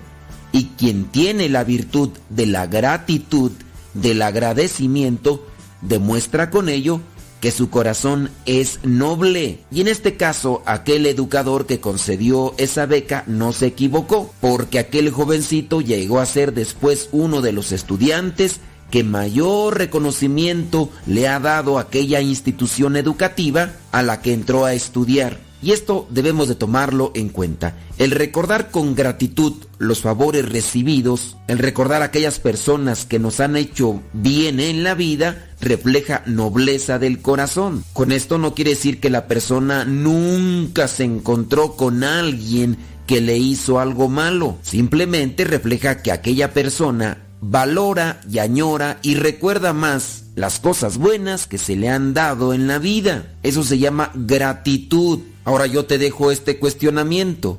¿Tú recuerdas a alguien o recuerdas algo bueno que han hecho o te han dado en tu vida? A lo mejor podrás decir, yo no recuerdo a nadie. Y si no recuerdas en este momento a nadie que haya hecho algo bien en tu vida, yo sí me pondría a preocupar porque entonces se te han olvidado tantos gestos de cariño que muchas personas te han dado o solamente quieres recordar aquellas que son sumamente grandes o las que te hicieron algunas personas realmente importantes. Todos los días recibimos algo bueno de los demás, aunque así no lo queramos ver. Y ahí también nosotros debemos de ser agradecidos. Recuerda esta frase y trata de practicarla. Un pensamiento bueno echa fuera un pensamiento malo.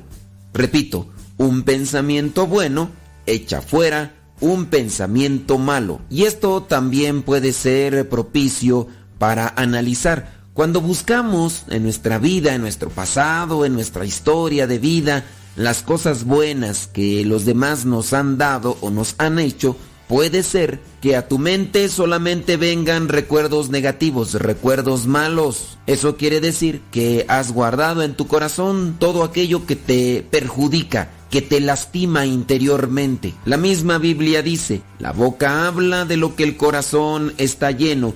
Y en la actualidad podríamos decir, Nuestras redes sociales hablan de lo que nuestro corazón tiene. Ojalá y nosotros tengamos esa iniciativa de buscar las cosas buenas, de buscar a las personas que nos han hecho un bien y ser agradecidos. De esta manera va a ir cambiando también nuestra actitud, nuestra perspectiva de vida, el ir adquiriendo la costumbre de pensar cada día en personas que me han hecho favores, en personas que me han tratado bien. Tu actitud será positiva. Y si recuerdas más a aquellas personas que te han hecho daño, tienes también que pedirle a Dios que purifique ese pensamiento. Trata de rezar por esa persona que te hizo algún daño. En ocasiones el daño que nos han hecho es pequeño, pero nosotros nos hemos encargado con el tiempo de agrandar la herida o de hacer más sangriento el momento, la situación. Ahí también será conveniente rezar por esa persona, pedirle a Dios por esa persona, no importa el mal que te haya hecho. Recuerda que nosotros no debemos desear lo mismo que los demás nos hicieron a nosotros. Y en la medida en que tú le pidas a Dios cosas buenas para los demás, también tú tendrás una recompensa aquí en la tierra y en el cielo. Si insistimos en no dejar pasar un día sin dedicar momentos a pensar con gratitud por alguna persona, por alguna acción que hizo, iremos fabricando una maravillosa lista de personas benefactoras. Eso sí, el amor irá creciendo en nuestro corazón y al ir creciendo el amor también vendrá la paz. Decía San Juan Bosco, seamos agradecidos. La gratitud es señal de un corazón noble y generoso.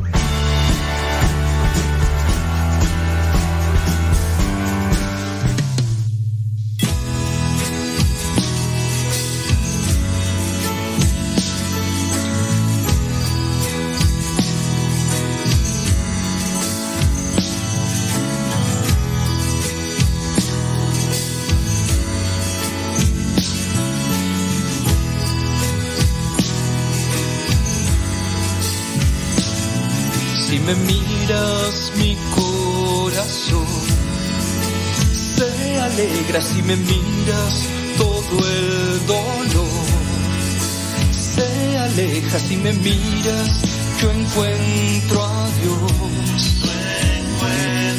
Si me miras más cerca estoy. Si me miras yo encuentro paz entre tus manos. Si me miras yo siento amor por mis hermanos si me miras yo encuentro a Dios. Yo me acerco a tu hijo mi Señor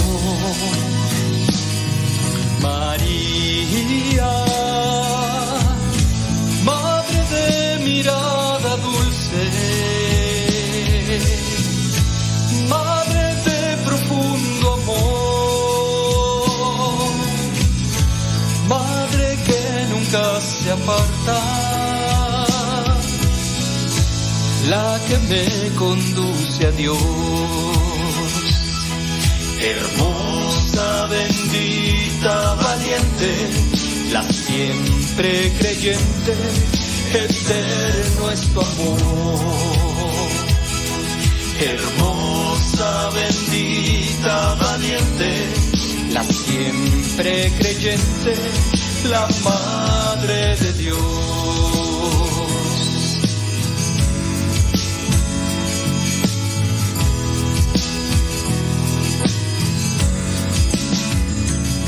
Si me miras mi corazón, se alegra si me miras todo el dolor. Se aleja si me miras, yo encuentro a Dios. Esta canción de Rafa Salomón tiene una melodía que me hace acordar de una novela que yo miré pues junto con toda la familia en aquellos tiempos. Una novela venezolana que se llamaba Topacio. Se llamaba Topacio esa novela.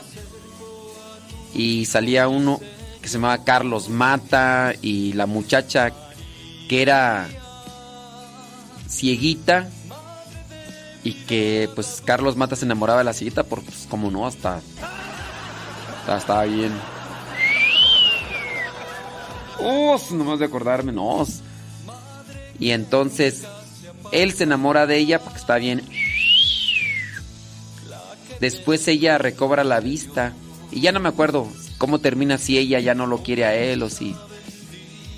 Topacio.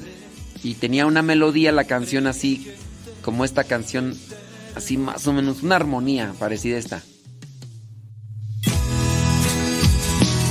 Así empezaba la canción de Topacio. Y después esa- ya la canción. Que por qué te quiero. Grandes tererere.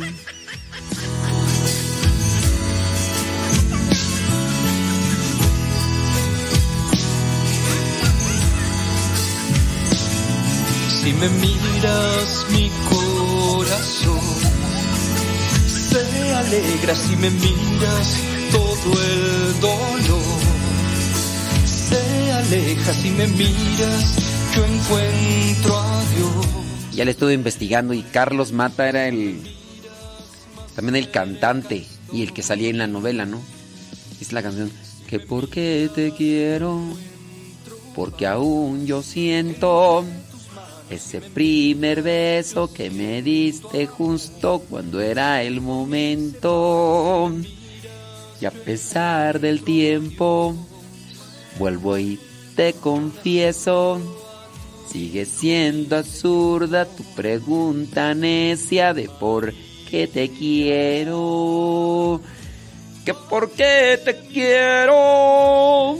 Son mil cosas a la vez. Es estar contigo, es buscar tu abrigo, es un no sé qué. Fíjate, o sea, esa canción, si no mal recuerdo, yo creo que la miré cuando tenía como siete años, más o menos. Deja ver. Ujú, Fecha de lanzamiento. No, ya, ya tenía 10 años, ya tenía 10 años. Pues ¿para qué le hacemos? no? Ya tenía 10 años. ya tenía 10 años. 10, 11 años. Que por qué te quiero, culpable es tu corazón. Inventa- inventaste un sueño donde soy tu dueño, tu luna y tu sol. Ay, qué tiempo esto pasa. Alegra si me miras todo el dolor. Se aleja si me miras, yo encuentro a Dios. Si me miras más cerca estoy. Si me miras, yo encuentro. Conmigo supiste dominar tu miedo Y con mi ternura pude demostrarte el por qué te quiero. Que por qué te quiero son mil cosas a la vez. Es estar conmigo, es buscar tu abrigo, es un... ya, ya, ya, cámbiale, ya.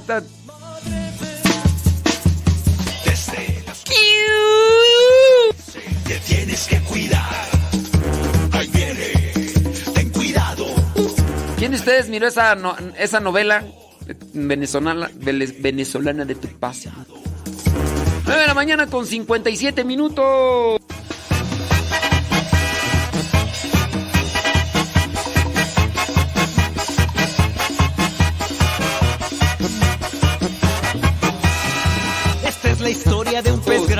La señora Gaby Ordaz dice que ella sí eh, miró esa novela. Sí, no, no lo dudo, no lo dudo. Ya están grandes los pastores. por ser malo y muy grosero, pesado y muy sangrón.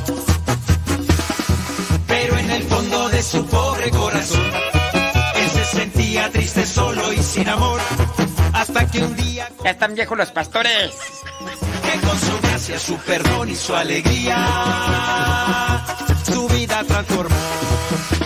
Bom, bom, bom, tiburón, bom, bom. Bom, bom, bom, tiburón, bom, bom. El pez grande y bonachón que por la gracia de Dios encontró la salvación. Laura Sánchez dice que ella miró. No, pues ya están viejos los pastores. Que preguntan que si el amaranto es la semilla de la jonjolí. No. El ajonjolí es semilla. El ajonjolí es semilla, no puede ser una semilla de la semilla. No, busquen ahí en el google qué es el amaranto, pero no, no es, no es, no puede ser semilla de la semilla, la ajonjolí ya es una semilla. Y no, pues no. ¿Eh? Ay, ay, ay. Que ahorita veo muchos comentarios de muchas señoras principalmente. Ay, Pablo, qué bien canta. Ustedes están como las mamás barcos. Cuando los chiquillos están ahí aullando y dicen, Ay, qué bonito cantas, hijo. Su vida transformó.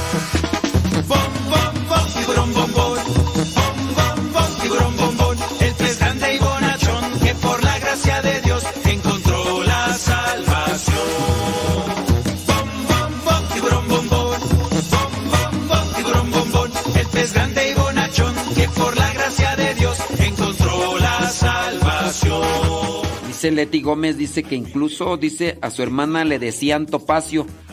No por lo bonita, sino nada más por el cabello largo.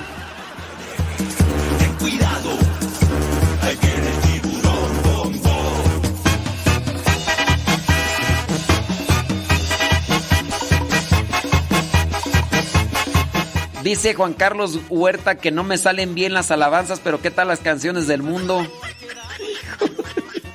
Era malvado y que causaba gran terror. Todo ha cambiado porque Cristo lo salvó. Quiere a todos, los ayuda y los protege. Bombón es un campeón. Esa es la historia de un pez grande y bonachón que fue atrapado por las redes del amor. A todos cuenta que Jesús lo perdonó. Ahora Bombón por todas partes va anunciando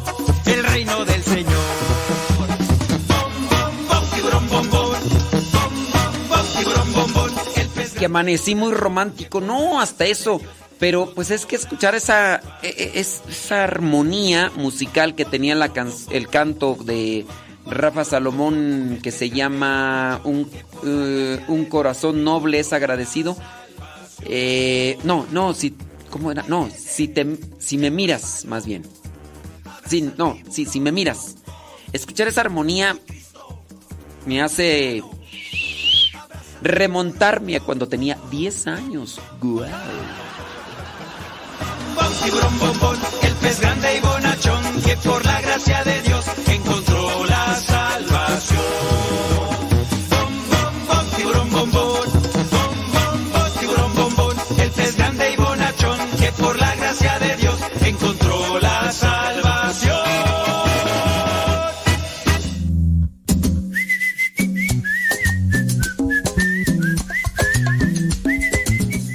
La señora Gaby que en aquellos tiempos sí había novelas bonitas. Pues sí. Sí, esa de Topacio. No, pero, pero esa misma novela creo que fue la que terminó así con una escena donde nos tuvieron que tapar los ojos nuestros papás. Tápense los ojos, decía mi tía Rosa. Tápense los ojos, muchachos, tápenselos. entregan su vida a nuestro creador. Así yo quiero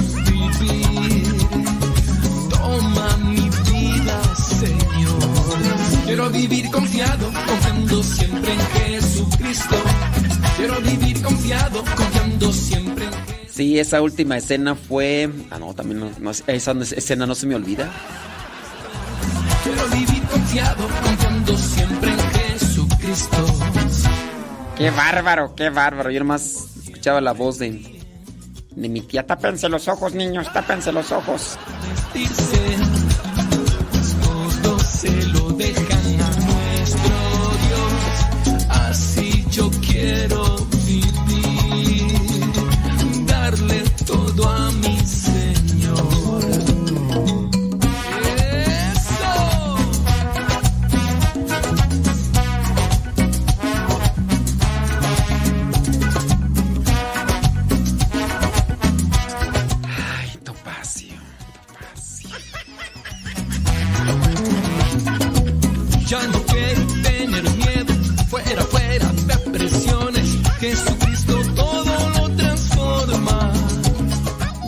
alguien que sí se acuerda. Dice que el actor era Víctor Cámara. El que la canta es Carlos Mata. Pero el actor que salía con ella eh, se llama Víctor Cámara. Ándele, Antonia. Usted sí sabe. Dice que ella también le tocó mirar esa teleno esa era telenovela, ¿no? Telenovela. La que la hacía de la que la hacía de, de Topacio se llama Grecia Colmenares o se llamaba o quién sabe cómo. Deja buscarla. Quiero vivir confiado, confiando siempre en Jesucristo. Quiero vivir confiado, confiando siempre en Jesucristo. Quiero vivir confiado,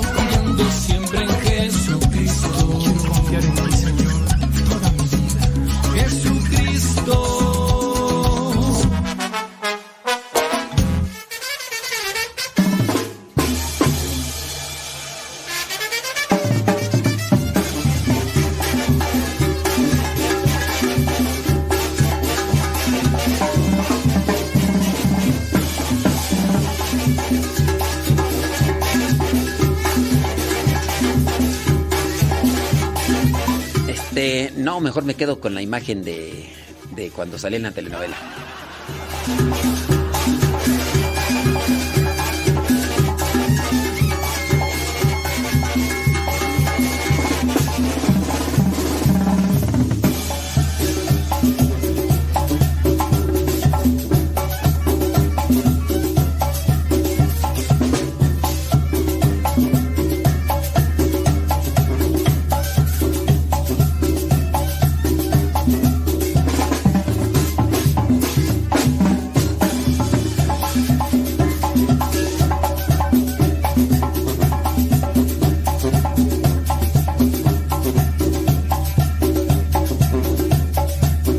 Mejor, me- no, en aquellos tiempos, es que uno tenía otros gustos.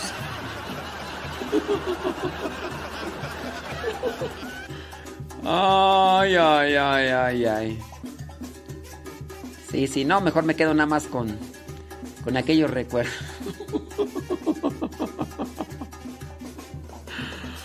Ay, ay, ay. Yo con el, con el tiempo, con el tiempo, en algún momento leí una novela que se llama Marianela. Esta novela de Marianela habla de una muchachita que es también ciega. Y también pues ahí... No recuerdo cómo estuvo el asunto. Creo que era... No, es que no me acuerdo. La novela de Marianela. Pero también ella era cieguita y después creo que se enamora un muchacho de ella y ella se enamora del muchacho y después ella recupera la vista y creo que el muchacho creo que no era como yo, no muy grato a la vista. y entonces creo que la Marianela pues ya al final lo ve y dice, "Ay, no, este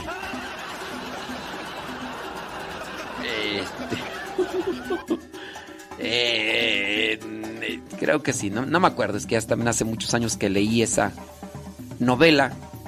La otra es telenovela y hay radionovela. Esa es la diferencia.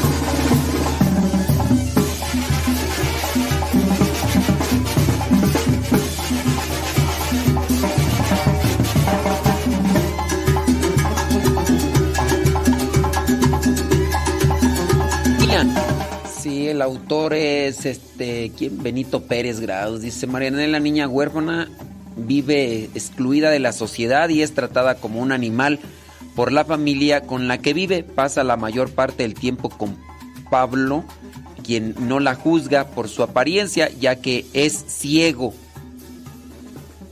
Ah, ok. Entonces está ahí, es, esa es diferente, ya, ya me acordé. De ahí nace una conexión muy cercana entre ambos personajes. Teodoro Golfín, así ya me acordé. Eh, ella es así, este, despreciada por su apariencia y todo. Después Pablo recupera la vista. La prima de Pablo, Florentina, también visita las minas. Marianela le tiene celos debido a su belleza, su elegancia y su generosidad. Aún así, Pablo le asegura a Marianela que los dos vivirán juntos en el futuro, pues son como almas gemelas, nada más que él está cieguito. Después de varias vicisitudes, eh, eh, Golfín otorga a Pablo el don de la vista y con esto la esperanza de conocer un mundo lleno de maravillas. Pero una vez recuperada la vista, Pablo se enamora de la prima, pensando que es Marianela, pero además porque la prima Florentina pues es agraciada a la vista, pero al darse cuenta de que no es ella, decide iniciar una relación con Florentina. Marianela al sentirse traicionada e inútil intenta quitarse la vida, pero es salvada por Teodoro Golfín, el cual la pone en manos de Florentina y Pablo. Sin embargo, finalmente muere por estar muy débil Marianela. La historia acaba con Marianela siendo enterrada en el sepulcro, sepulcro ornamentado. Y pues sí. Ah, sí, sí me acordé. Es una historia muy triste. Ay, me acuerdo que cuando la terminé de leer esa novela. ¡Ay, santo!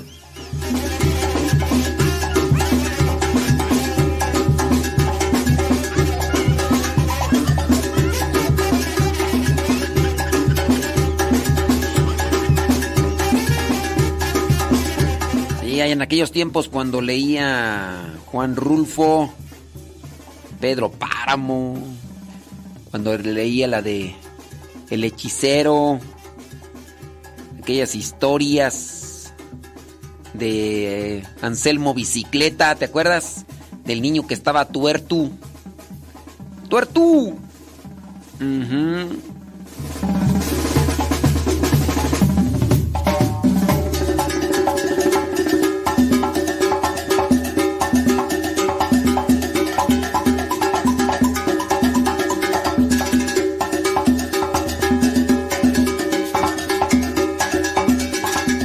confundido. Más bien Pablo era el cieguito con Marianela.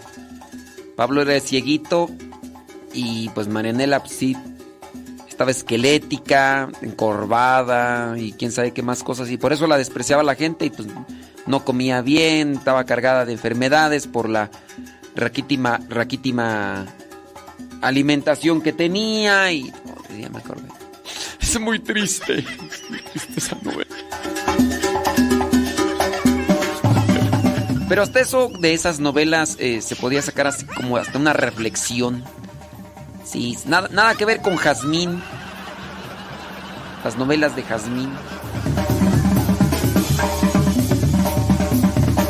Son las 10 de la mañana con 12 minutos aquí en la hora de la novela.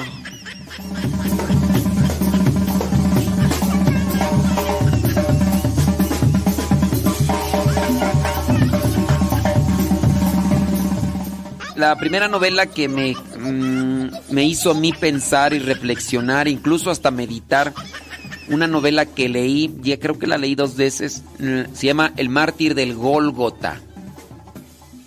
Esa novela del mártir del Gólgota. Sí. Novelas recientes, bueno, está la de... mm. Bueno, una de ellas que me marcó porque la situación... Bueno, no me marcó, sino que me dejó así. Eh, por la condición que presenta ahí la novela, la del padre Elías, un apocalipsis de Michael O'Brien. Esa novela también muy así, porque ahí presenta un sacerdote, entonces esa tam- también novela. Ah, también de Michael O'Brien, la que me gustó mucho, porque habla de la familia, de la persecución, la última escapada de Michael O'Brien que habla sobre la familia y eso que ya fue escrita hace hace pero ya mucho tiempo. ¿Qué otra novela me Mm,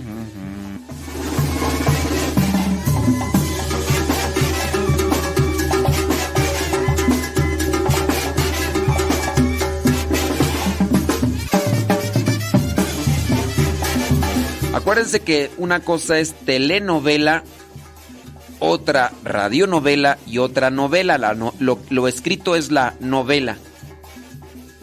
Sí, la novela y otra cosa es...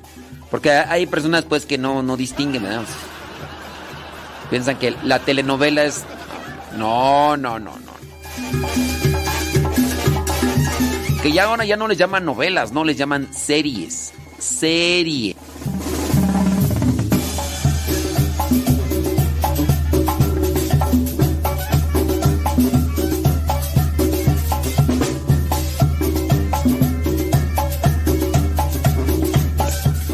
Si ustedes gozan de tiempo libre suficiente, busquen novelas, pero novelas con principios, con valores. Yo tengo muchas novelas que no he podido leer por falta de, de una organización de tiempo, también por haberme echado encima un montón de compromisos y todo lo demás. Sí. Sí, sí, sí, sí, sí. Hace algún tiempo yo les recomendé Corazón Diario de un Niño. Esa es una novela muy, pero muy bonita. Es una novela italiana, pero con mucho, pero mucho mensaje. No es una novela religiosa, pero principios, valores, ahí van a encontrar. Y sí, es una familia, es un niño, por eso se llama Corazón Diario de un Niño. Quienes ya lo han leído, esa novela, sabrán que tiene muchos principios. Yo esa novela más bien la miré en series. Recuerdo que yo, cuando estaba niño, de, pues, buscas ma- maneras o formas de entretenerte, entonces buscaba en los canales de televisión que se podían ver y creo que era el canal 11. En el canal 11 que era un tanto más cultural que el canal el de Televisa. El canal 11 pues ya era de bueno, en aquellos principios TV Azteca, ¿no? Y en esos canales del Canal 11 presentaban o colocaban programas o series, a veces miniseries que eran como de tres o cuatro capítulos, pero con reflexión. Y ahí me acuerdo yo que, que en ese Canal 11 en algún momento yo estuve mirando pasajes, así capítulos, pero yo no sabía que eran parte de este libro que se llama Corazón Diario de un Niño. Hasta cuando empiezo a leer el libro y me doy cuenta que eso ya lo había visto yo en imágenes. Y pues sí me remontó a muchos de los pasajes que ahí se presentan. Los miré también reflejados en, en, en estas, en estos miniseries. Y así también el libro del hechicero que me tocó leer. Que traí más bien cuestiones, más bien como situaciones del México. Ahí en la del hechicero estaba la del tuerto, estaba de Anselmo Bicicleta. eh, también estaba la de aquella señora que. Ah, aquella familia, ¿no? Que no tenía este. Que, la señora tenía un, su hijo, estaba pequeñito. Y entonces llegó un día una familia rica que andaba buscando a una señora para que fuera criada y para que fuera también nodriza de, de, de uno de los hijos ricos. Entonces encontraron a la señora que estaba amamantando y le dijeron, oye, ¿tú no te quieres ir con nosotros a la ciudad? Dicen, no. Dice, te damos tanto dinero y te vas. Y entonces ahí llegaron en común acuerdo. La señora se iba a ir con esa familia rica a trabajar. Ella, la familia rica, le pagó al señor. La señora iba a dejar a su hijo con su esposo. El esposo con el dinero que le habían dado por trabajar con esa familia. Iba a comprar una vaca para tener algo, un patrimonio en la familia y con esa leche darle de comer al niño mientras la señora iba a dar su leche al niño de la familia rica y además le iba a ayudar en los quehaceres. Y, cuando yo miré esa historia a mí me impactó porque dije, ¿cómo? Pues sí, el- del sacrificio. En el diario, el corazón diario de un niño, aparece también hay un momento en el que los papás pues se entregan haciendo artesanías, haciendo esculturas, no, no esculturas, más bien eh, eran mm, la alfarería. Entonces hacían cosas de alfarería y tenían que así darles forma y después hornearlas allí pues en el horno y después pintarlas y ahí en el diario Corazón, Corazón Diario de un Niño aparece ahí que en las noches el niño se levantaba para aventajarle y hacer más piezas. Y con eso pues iban vendiendo más y ya iba entrando algo más de economía.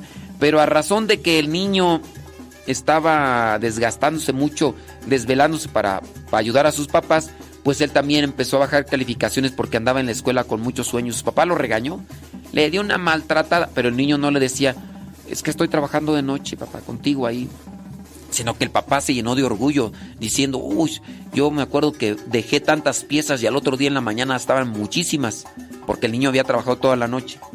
Y el papá pues, le dio una regaña, una paliza, hasta que llegó un momento en el que papá se levantó también en la madrugada y vio que su hijo estaba ayudando en el trabajo y que por eso pues no aprovechaba la escuela.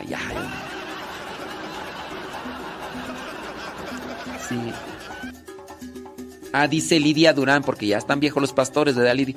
Dice Lidia que ahí salía esa historia de corazón diario de un niño. Dice que ella también la veía así, pues. Pero tú eres más grande que yo, tú, tú a mí se me hace que ya estabas viéndola como en la segunda repetición, ¿no, Lidia? Porque así, tú, tú me ganas, Lidia, tú me ganas. tú- no, tú vas, tú ya estás como en la segunda vuelta, yo creo, ¿no, Lidia? No, algo así, ¿no? ¿No? ¿No? Y va de nuez. Me imagino que ha de existir la serie esta del corazón diario de un niño, ¿no? Apostolines del norte. Desde Phoenix, Arizona. Échale Ferrer. Un solo al padre Modesto Lule. Al padre Eduard Gilbert. A mi padrecito Cueto.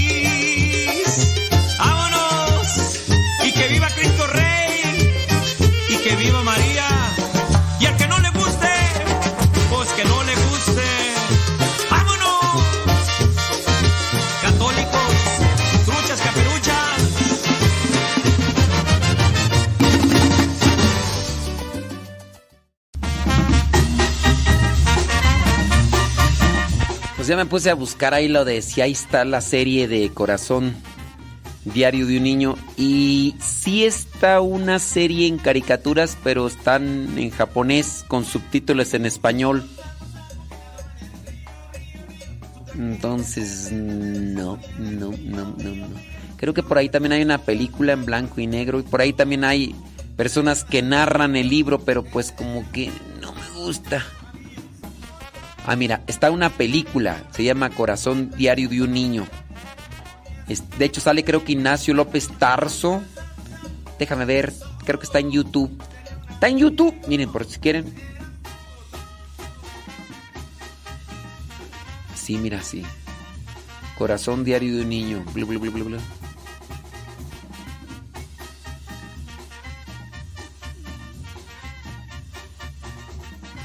Es una versión mexicana. Sí, sale Ignacio López Tarso.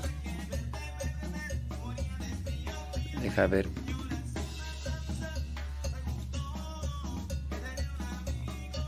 Sí, sí es. Está la película, búsquenla por ahí en el YouTube si quieren mirarla. Corazón Diario de un Niño. Dice en YouTube, película completa.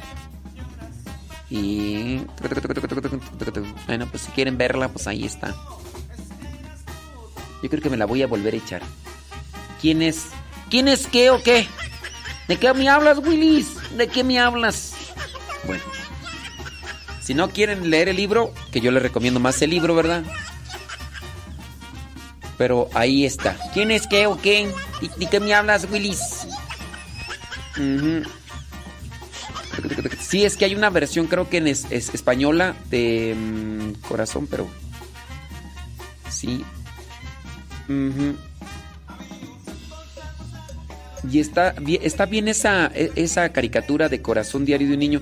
El problema es que. El problema es que está en japonés. Está con subtítulos en español y pues no. Así no. Ni modo. Sí, estoy buscando a ver si era la de. O, o- a lo mejor, no sé, es que ya no me acuerdo, pues. Si en su caso nosotros miramos película y pensábamos que era una serie o algo así, pero. Ya la voy a guardar aquí, esta de Corazón Diario de un Niño, con. Con este.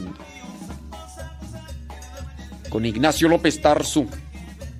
Como esa, esa también película, ¿no? Que está basada en un libro eh, donde sale Ignacio López Tarso, la película Macario. También deja una reflexión de esa película. Macario. Eh, yo miré la película, después me toca leer el libro y digo, wow. Y sí.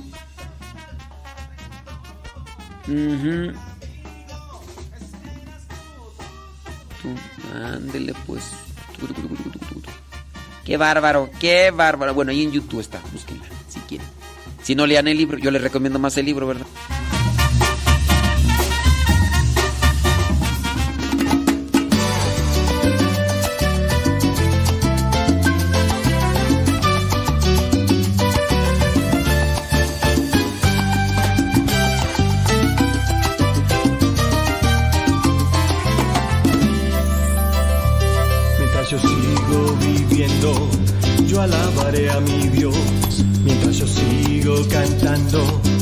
alabanza.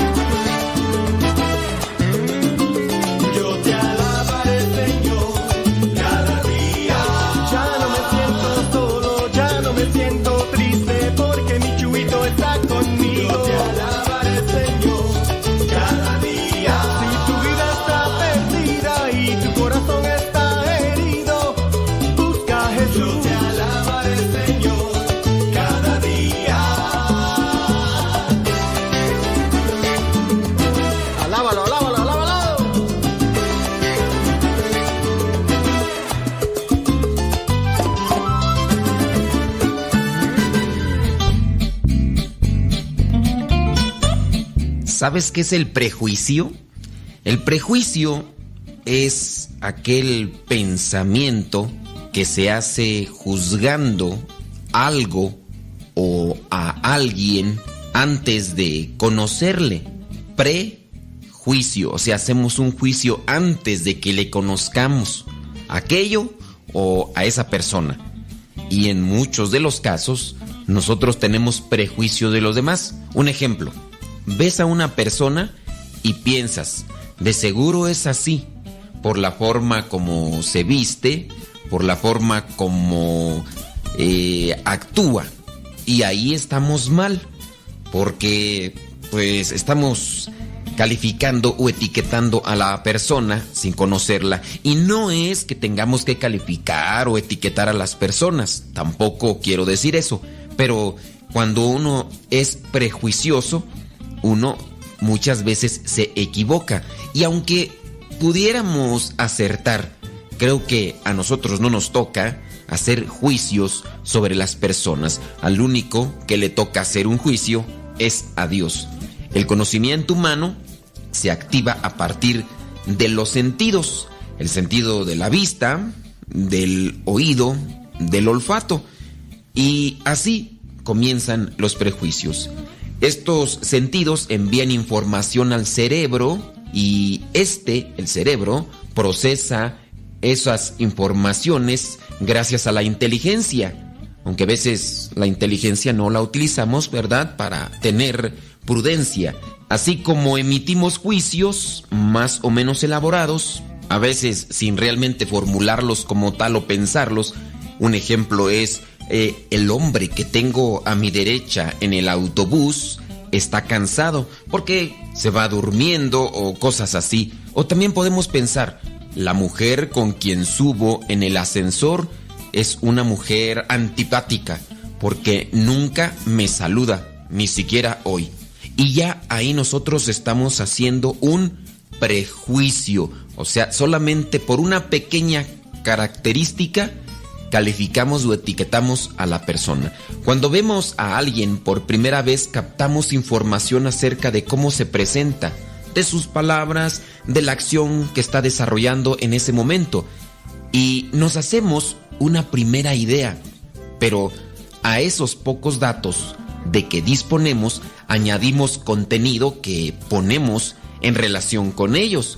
La marca de una prenda de ropa me habla de cuánto dinero ha gastado y qué clase social o a qué clase social pertenece quien la lleva, pero no tiene por qué ajustarse a la realidad. El arreglo personal me anima a acercarme al sujeto mientras que cuando la persona está desalineada y también vemos que le hace falta higiene, puede que me lleven a rechazarla, pensando que a lo mejor esa persona es drogadicta o que incluso me va a asaltar.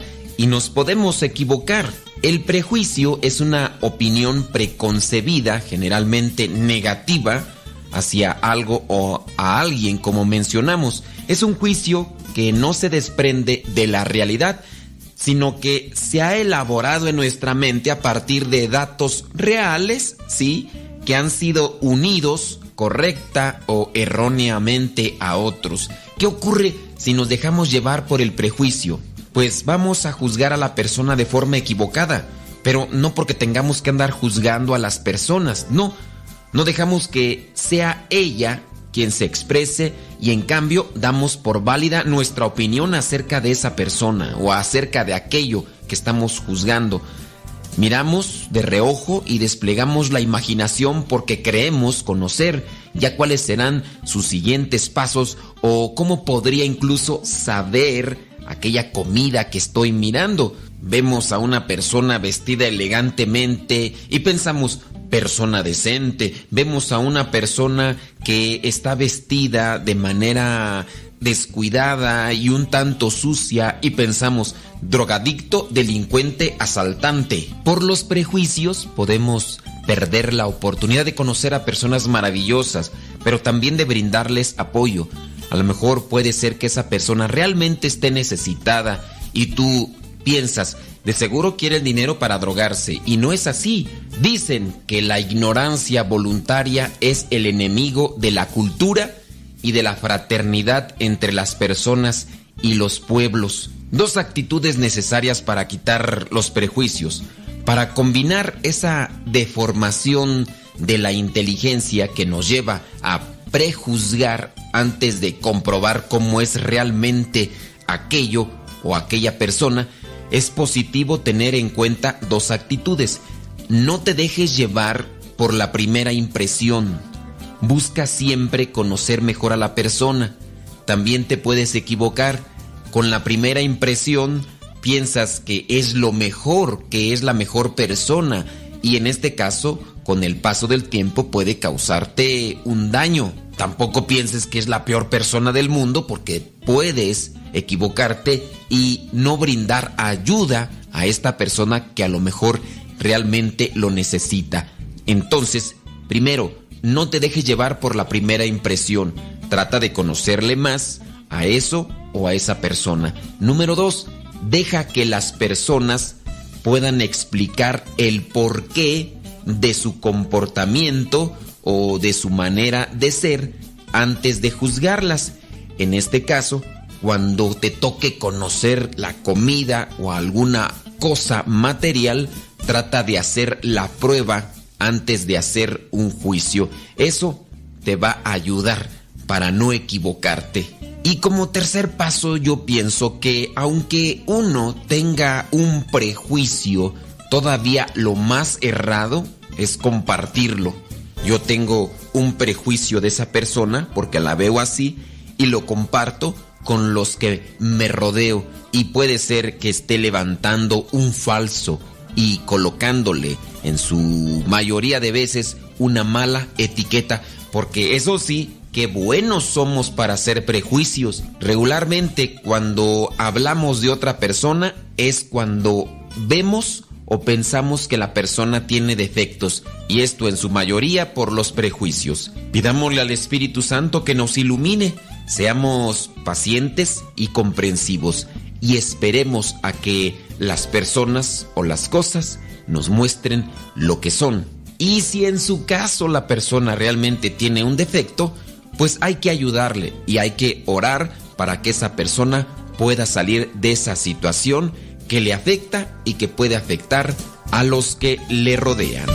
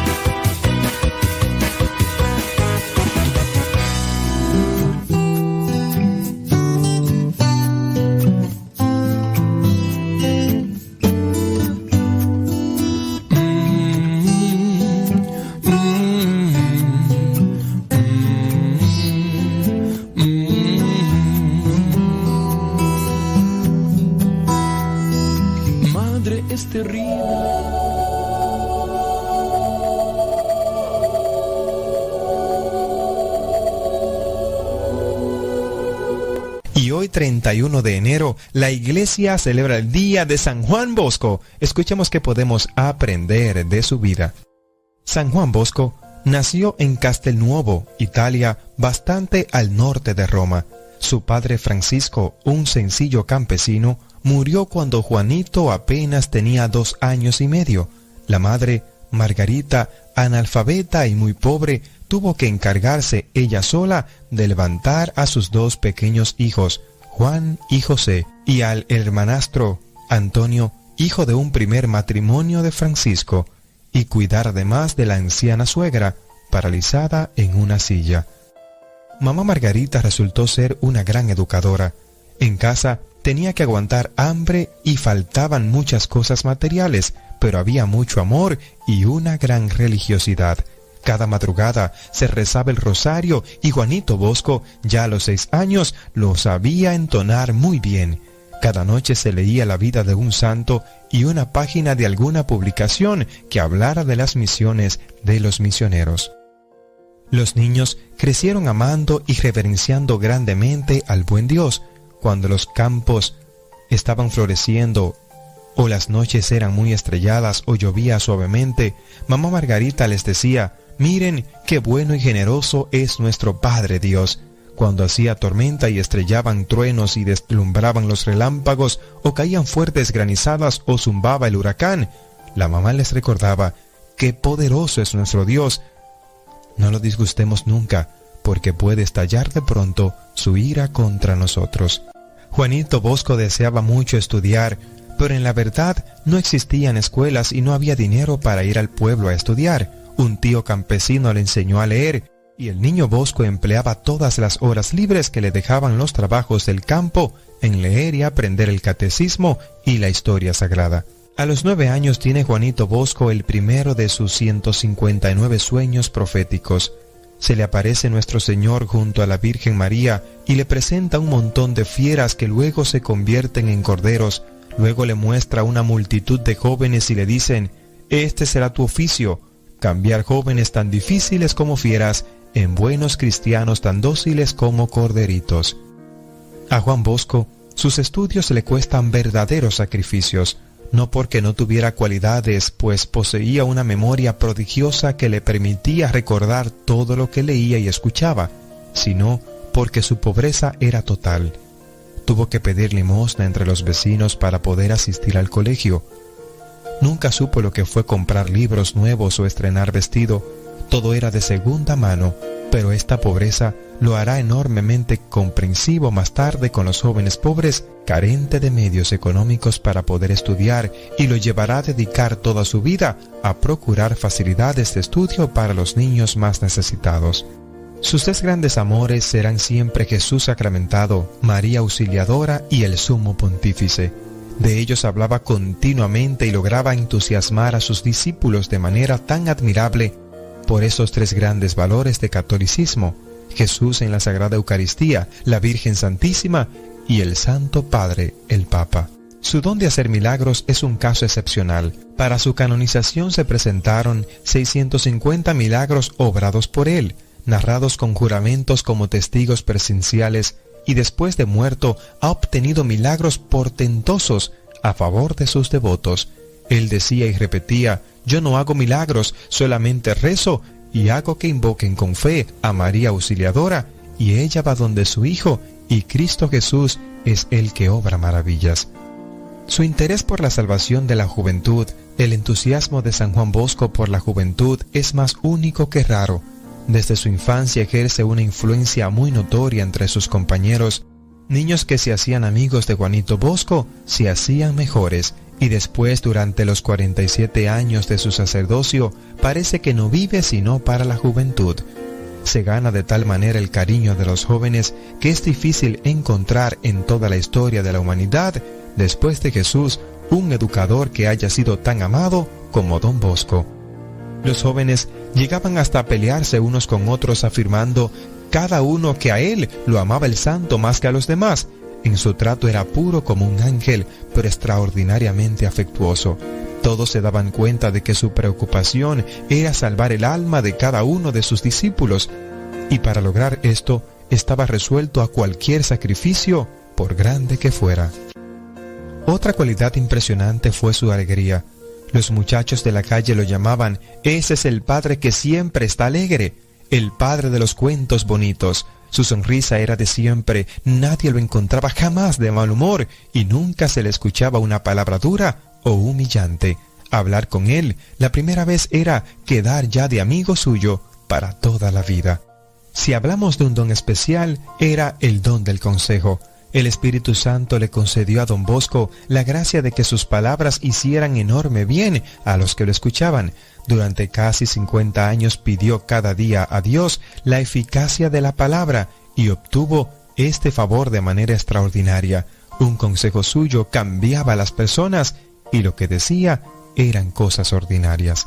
Con tres monedas empezó un templo que costaba 300 millones y solo en cuatro años lo logró levantar. Le agradaba repetir, cada ladrillo de este templo es un milagro de María Auxiliadora.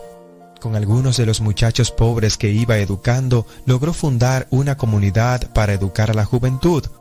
Con algunos de los muchachos pobres que iba educando, logró fundar una comunidad para educar a la juventud pobre. A sus religiosos les puso el nombre de Salesianos, en honor del santo más amable que ha existido después de Jesucristo, San Francisco de Sales. Es que necesitaba que sus educadores imitaran a este amable santo en tratar bien a los destinatarios. Los salesianos son ahora 17.000 en 150 países con más de 1.300 colegios y 300 parroquias. También fundó San Juan Bosco a las hermanas salesianas, hijas de María Auxiliadora, las cuales son más de 16.000 en 75 países y se dedican a educar a la juventud pobre. Una labor queridísima por don Bosco fue siempre la difusión de las buenas lecturas.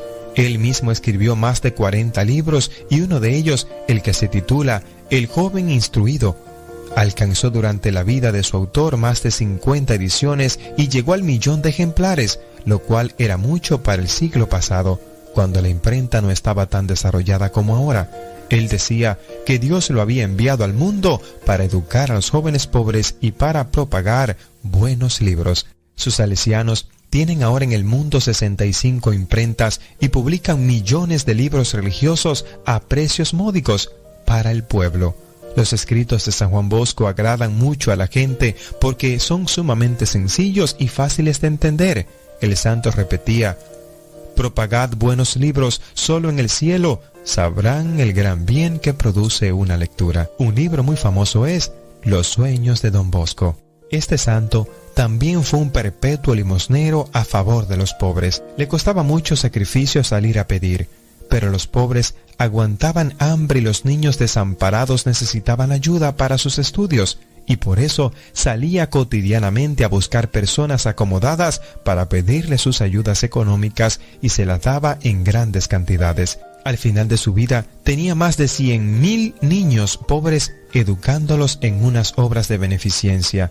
La Virgen María le dijo en un sueño, por dos graves faltas se pierden muchos creyentes, por pecados de impureza y por no ayudar generosamente a los necesitados. Otra gran obra de San Juan Bosco fue su trabajo por las vocaciones sacerdotales. Al final de su vida hizo cuentas y llegó a constatar que seis mil de sus discípulos se hicieron sacerdotes. Es una cifra difícil de igualar en la vida de un apóstol. Ojalá Dios nos concediera poder imitarlo en el apostolado de conseguir vocaciones y ayudar a quienes manifiestan deseo de dedicarse al apostolado. Sus últimas recomendaciones fueron propagad la devoción a Jesús sacramentado y a María Auxiliadora, y verán lo que los milagros ayudan mucho a los niños pobres, a los enfermos, a los ancianos y a la gente más necesitada, y conseguirán enormes bendiciones y ayuda de Dios. Los espero a todos en el paraíso.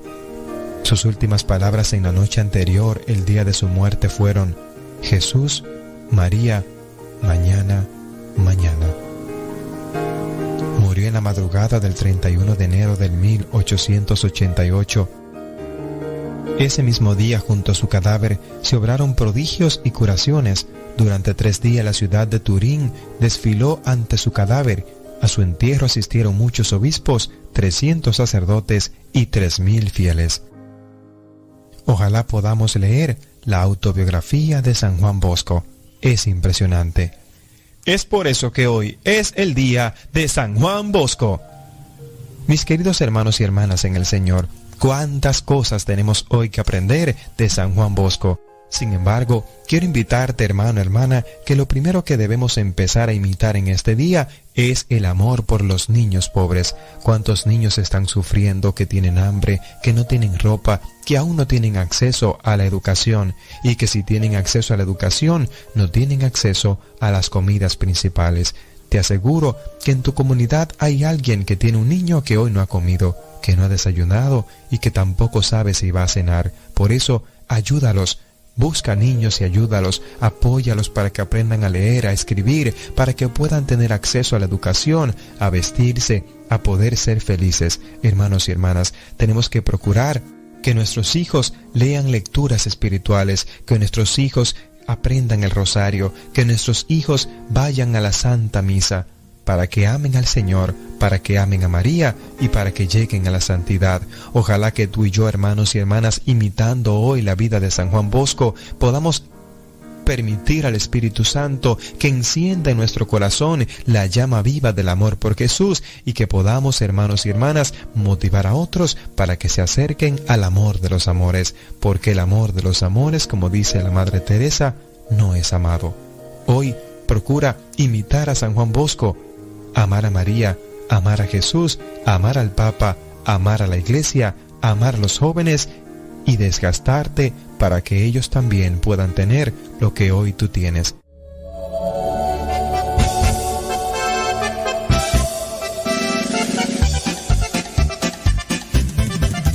Buenos días, Señor Jesús. Muchas gracias por darnos luz que hagamos sea solo para ti. Buenos días, Señor Jesús.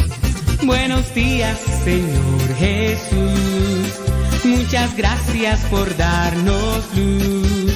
Que este día lo que hagamos sea solo para ti. Buenos días, Señor Jesús. La noche ha pasado, la tempestad se fue. Muy débil y cansado esperando amanecer pero al abrir mis ojos un rayo puedo ver, el sol brilla en el cielo, su luz ya puedo ver. Buenos días, Señor Jesús, muchas gracias por darnos luz. Que este día lo que hagamos sea solo para ti. Buenos días, Señor Jesús. Buenos días, Señor Jesús. Muchas gracias por darnos luz. Que este día lo que hagamos sea solo para ti. Buenos días, Señor Jesús. Los pajarillos cantan, elevan su canción. También las palomitas ensalzan al Señor. La flor, la mariposa, exhibe su color. Del fondo de mi alma yo canto esta canción. Buenos días, Señor Jesús. Muchas gracias por darnos luz. Que este día lo que hagamos sea solo para ti. Buenos días, Señor Jesús. Buenos días, Señor Jesús. Muchas gracias por darnos luz. Que este día lo que hagamos sea solo para ti. Buenos días, Señor Jesús. Buenos días, Señor. Buenos días, Señor. Buenos días, Señor Jesús. ¿Ya estás grabando? Ah. No, pues lo que pasa es que. Lo que pasa es que.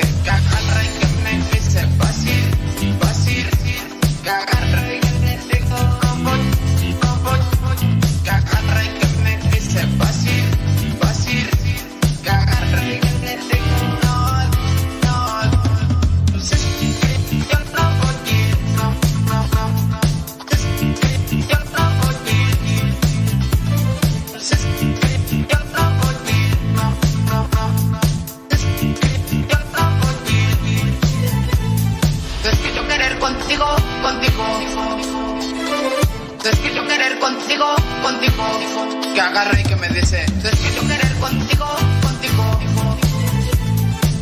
yo querer contigo, contigo. Ya son las 10 de la mañana con 57 minutos. Pasamos a retirarnos de Facebook y de YouTube. Viene por ahí ya Patti y Paco con su programa Lo que Dios ha unido. Nuestro programa se queda ahí grabado en YouTube. Modesto Radio es el canal. También en Facebook. Modesto Radio. En Spotify, en iTunes, en Google Podcast. Se estará subiendo próximamente gracias a Arnulfo Espejel, que nos echa la mano para subir esos audios a Spotify, a iTunes y a Google Podcast. Y ahí se quedan. Ahí se quedan. eh, ya que pueda servir de algo. Algo ha de servir. Algo ha de servir. Esperando que 10 con 58. Gracias a los que compartieron el programa. Gracias, muchas, pero muchas gracias. ¿eh? Que Dios les bendiga por apoyarnos también a quienes nos apoyan también económicamente y moralmente y compartiendo el programa con sus oraciones. Muchos thank yous. Vámonos. Vámonos. Don David Trejo. Eso.